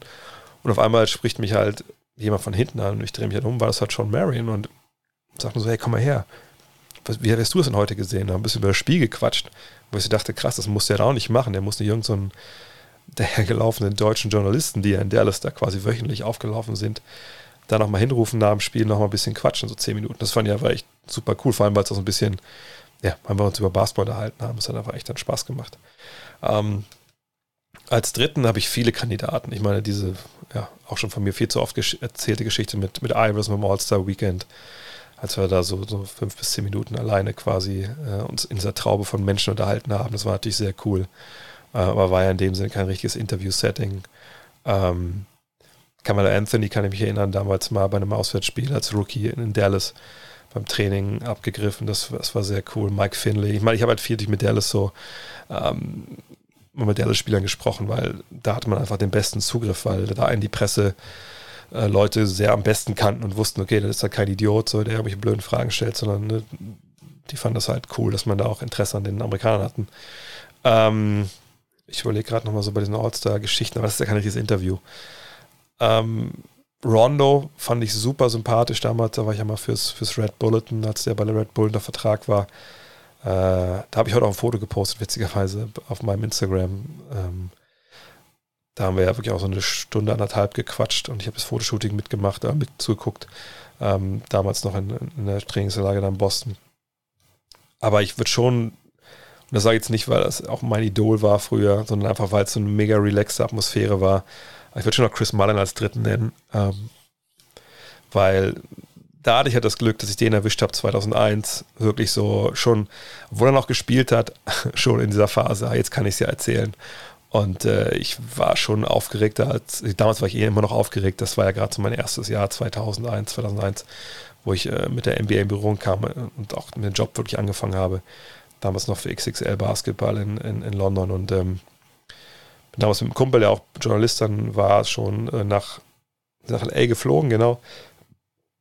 Da ein paar Spiele ge, geguckt äh, und gearbeitet und dann sind wir halt nach, ähm, nach Oakland hochgefahren. Das weiß ich noch. Und ähm, kam quasi direkt, wir kamen in Shorts an, an, an Oracle, die damals noch gar nicht, glaube ich, so hieß. Und äh, musste echt auf dem Parkplatz umziehen, so in, in, lange Hosen. Hat ja doch einen gewissen Ruf zu verlieren, sind dann halt rein zum Spiel. Und dann habe ich damals Raymond Ritter, der ist immer noch der, der Pressemann von, von Golden State, mal so angesprochen, so, ja, ich hatte gemailt und ähm, ob wir ein Interview bekommen könnten. Äh, also ich hatte mal angefragt und Anton Jameson und dann war ich echt so ein bisschen von den er da so irgendwie so meinte, weil sonst ist man natürlich oft immer so eine Wand gelaufen, also zum Beispiel in LA bei den Lakers, die haben einen dann stellenweise gar nicht reingelassen und so. Was wollt ihr denn hier so? Könnt doch, äh, könnt doch abschreiben, was die Kollegen schreiben, irgendwie sowas halt. Ne? Ähm, und da habe ich so meinte, ja, auf Chris hat morgen Zeit, kommt doch nach dem Training vorbei. Äh, ich hole euch dann in die Trainingsanlage. Ähm, Anton ist ein bisschen doof, ich habe die Mail so, so spät bekommen, ähm, aus, weil ich musste mal die Mails nach äh, nach, ähm, damals noch nach Paris schicken, äh, zu MB Europe. Die haben es dann rübergeschickt nach New York und von da aus ging es dann zu den Teams. Das war so der Weg, den du heute eigentlich auch noch über London gehen musst. Aber dass da natürlich einiges versandet, ist ja klar. Das ist ja was, das ist so aufgebaut, damit eben auch nicht alles in USA ankommt. So. Und er meinte, die Mail super spät bekommen, aber er meinte, ey, ne, das mit Malen kriegt kein Problem. James hätten wir gerne gemacht, aber wir hätten noch mal, hätte auch essen gehen können oder so, aber das leider, das war alles jetzt zu spät und seid jetzt auch nicht so lange hier. Und ich so, what? Wait, what? Also, wie bitte? Was? Okay, äh, schreibe ich mir hinter die Ohren. Ähm, ja, dann habe ich ja mit Chris Mullen einfach eine Dreiviertelstunde quatschen können in der Kabine, was ihm auch nicht wirklich selbstverständlich ist. Ne? In der Trainingsanlage, die Kabine ist eigentlich immer so total off-limits und trotzdem hat er da mich empfangen und das Witzige war, dass er die erste Frage, da wir gleich nochmal zu, äh, gestellt hat, hey, wie geht's eigentlich Boris? Und ich meine, weißt du, du sitzt da und das ist dein Idol und weißt überhaupt gar nicht, wie du dem überhaupt begegnen sollst. Äh, damals war ich 27 noch, genau. Und ähm, sagte, ja, setz dich hin, ey, wie geht's Boris? Und ich stehe da, ich so, äh, äh, ich, äh, Mr. Mann, ich weiß gar nicht, wer, wer, Boris ist, wer meint Sie mit Boris? Also Boris Becker. Ich mal, äh, ja, ich, ich, denke mal gut. Äh, obwohl ich glaube, damals war, hat er ein bisschen Probleme schon gehabt. Ja, ich glaube gut. Und also, ja, ja, nur, ich Boris Dicke, weil irgendwie, ne, hier John McEnroe, guter Kumpel von ihm, beide aus New York und äh, deswegen kennt er Boris ganz gut. Und das hat man schon gemerkt, er war halt auch super locker drauf und dann haben wir uns dann echt eine Dreiviertelstunde über Basketball unterhalten. Ähm, und das war einfach, wahrscheinlich verkläre ich es auch so ein bisschen, weil er einfach Chris Mullen war, aber das war schon sehr, sehr cool, sich so viel Zeit zu nehmen. Sag auch für einen, den er gar nicht kannte. Ähm, ich überlege, ob ich irgendwen noch vergesse, der wirklich auch gut war über die Jahre. Ähm, ja, bestimmt vergesse ich irgendwen. Also bei den All-Star Weekends, das zählt jetzt nicht, weil das immer so, äh, so kurze Geschichten ist, wo man dann so drei, vier, fünf Fragen reinkriegen kann und dann geht's weiter. Ähm, LeBron war eigentlich auch ganz cool damals in Cleveland, als ich mit Jan da war, aber auch so auch in so einem Pulk nur. Pau Gasol war cool. Ähm, damals in Memphis noch, als wir mit dem hatten, muss ich auch sagen. Das hat echt auch Spaß gemacht. Ja, natürlich alle Deutschen. Also da müssen wir nicht überreden. Also das ist das Schöne, wenn man mit unseren Jungs da äh, die länger zu sprechen. Das ist halt immer sehr, sehr geil. Jetzt kommen wir zu der Frage, die ich gerade schon angesprochen habe. Hast du je Tennis geschaut oder gemocht? Erinnerungen an Graf, Becker, Agassi und so weiter? Äh, ja, natürlich. Ich meine, als, ähm, als Boris Becker zum Wimbledon gewonnen hat, da habe ich auch zugeschaut. In den 80ern, wir hatten auch bei, wo ich gewohnt habe, in Westhagen, äh, zwischen Westhagen und eben, wo meine Eltern, äh, meine Eltern jetzt noch wohnen, da wo meine damals meine Oma und Opa gewohnt haben, ähm, da war so ein, so ein Tennisclub, da sind wir vorbeigefahren, haben wir früher oft auch so Tennisbälle im, gesucht, die dann über den Zaun geflogen sind. Haben wir oft so Softball gespielt, Tennis. Tennis fand ich immer ganz cool. Ähm, ich weiß es auch, man damals eine Sportlehrerin mich da hinbringen wollte zum Tennis. Ich habe gesagt, nee, ich spiele Fußball, ich kann mir das nicht vorstellen. Äh, ja, fand ich damals cool, muss ich sagen. War auch eine Sportart, die ich mir im Fernsehen angeschaut habe. Heute, heute gar nicht mehr, äh, waren einfach an, andere Zeiten noch damals. Letzte Frage, vielleicht die wichtigste heute. Marco Klemm fragt, sag mal, was machen eigentlich die Supporter-Shirts? Ich habe von dir mal eine Mail bekommen, aber weiter noch nichts. Ich habe es aber schon mal gesagt, sag's trotzdem mal nochmal, ähm, weil äh, ich nochmal Kontakt hatte mit Philipp von Dürz. Äh, wie gesagt, es gab ja diesen, diesen relativ großen Covid-Ausbruch in dem Werk in Portugal, wo das hergestellt wird. Ähm, das hat natürlich die ganze Produktion da zurückgeworfen. Die arbeiten jetzt alles nacheinander ab. Philipp hatte auch den von euch, die bei Dürz halt das andere Shirt, das, ne, das quasi das neue dann auch, was für alle äh, zugänglich ist, bestellt haben. Die haben auch schon Mail bekommen von ihm ähm, mit, genau, was ich gerade gesagt habe. Äh, ich wollte es über den Podcast machen, hatte ich glaube ich auch letzte Woche schon mal gesagt, oder vorletzte Woche. Sobald ich da ein Datum habe, wann die Dinger kommen, äh, melde ich nochmal alle an. Aber keine Bange, das läuft alles, die werden gut und äh, freue mich auch drauf ein bisschen. Und vielleicht für die, die die Taschen bestellt haben, heute kamen auch die, äh, was ich schon mal gesprochen habe, die ganzen äh, Tüten, äh, Tüten, also die Verpackung, wo das reinkommt, die Taschen, die hoffentlich, wenn meine Frau mit den Wagen morgen umüberlässt, gehen die alle morgen in die Packstation oder in die Post auf die Reise zu euch, dass ihr die spätestens Mittwoch, Donnerstag haben solltet. In diesem Sinne, das war schon für heute. Vielen Dank fürs Zuhören. Wie gesagt, wenn ihr supporten wollt, äh, bei gutnext.de, bei Patreon, bei twitch.tv gerne machen. Auch vielleicht ein Tipp noch. Ich habe heute, ähm, ich habe den Link jetzt nicht im Kopf, aber äh, es haben mich viele, viele gefragt in den letzten zwei, drei Wochen, so irgendwie komischerweise, hey, wie machst du deinen Podcast, wie machst du deinen Stream, was hast du da für Geräte, bla bla bla. Und ich habe jetzt überlegt, okay, mache ich da einen Podcast drauf? Nee, eigentlich nicht.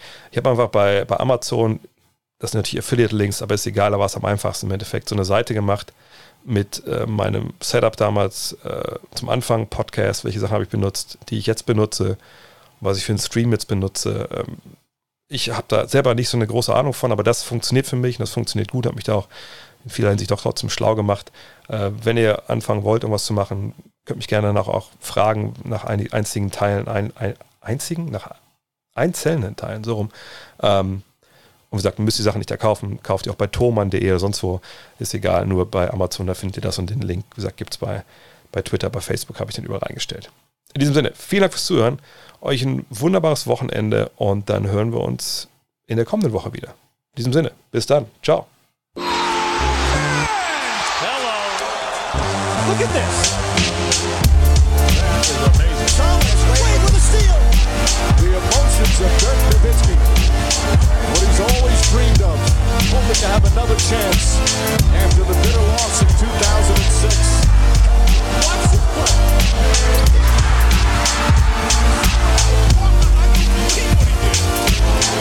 That is amazing.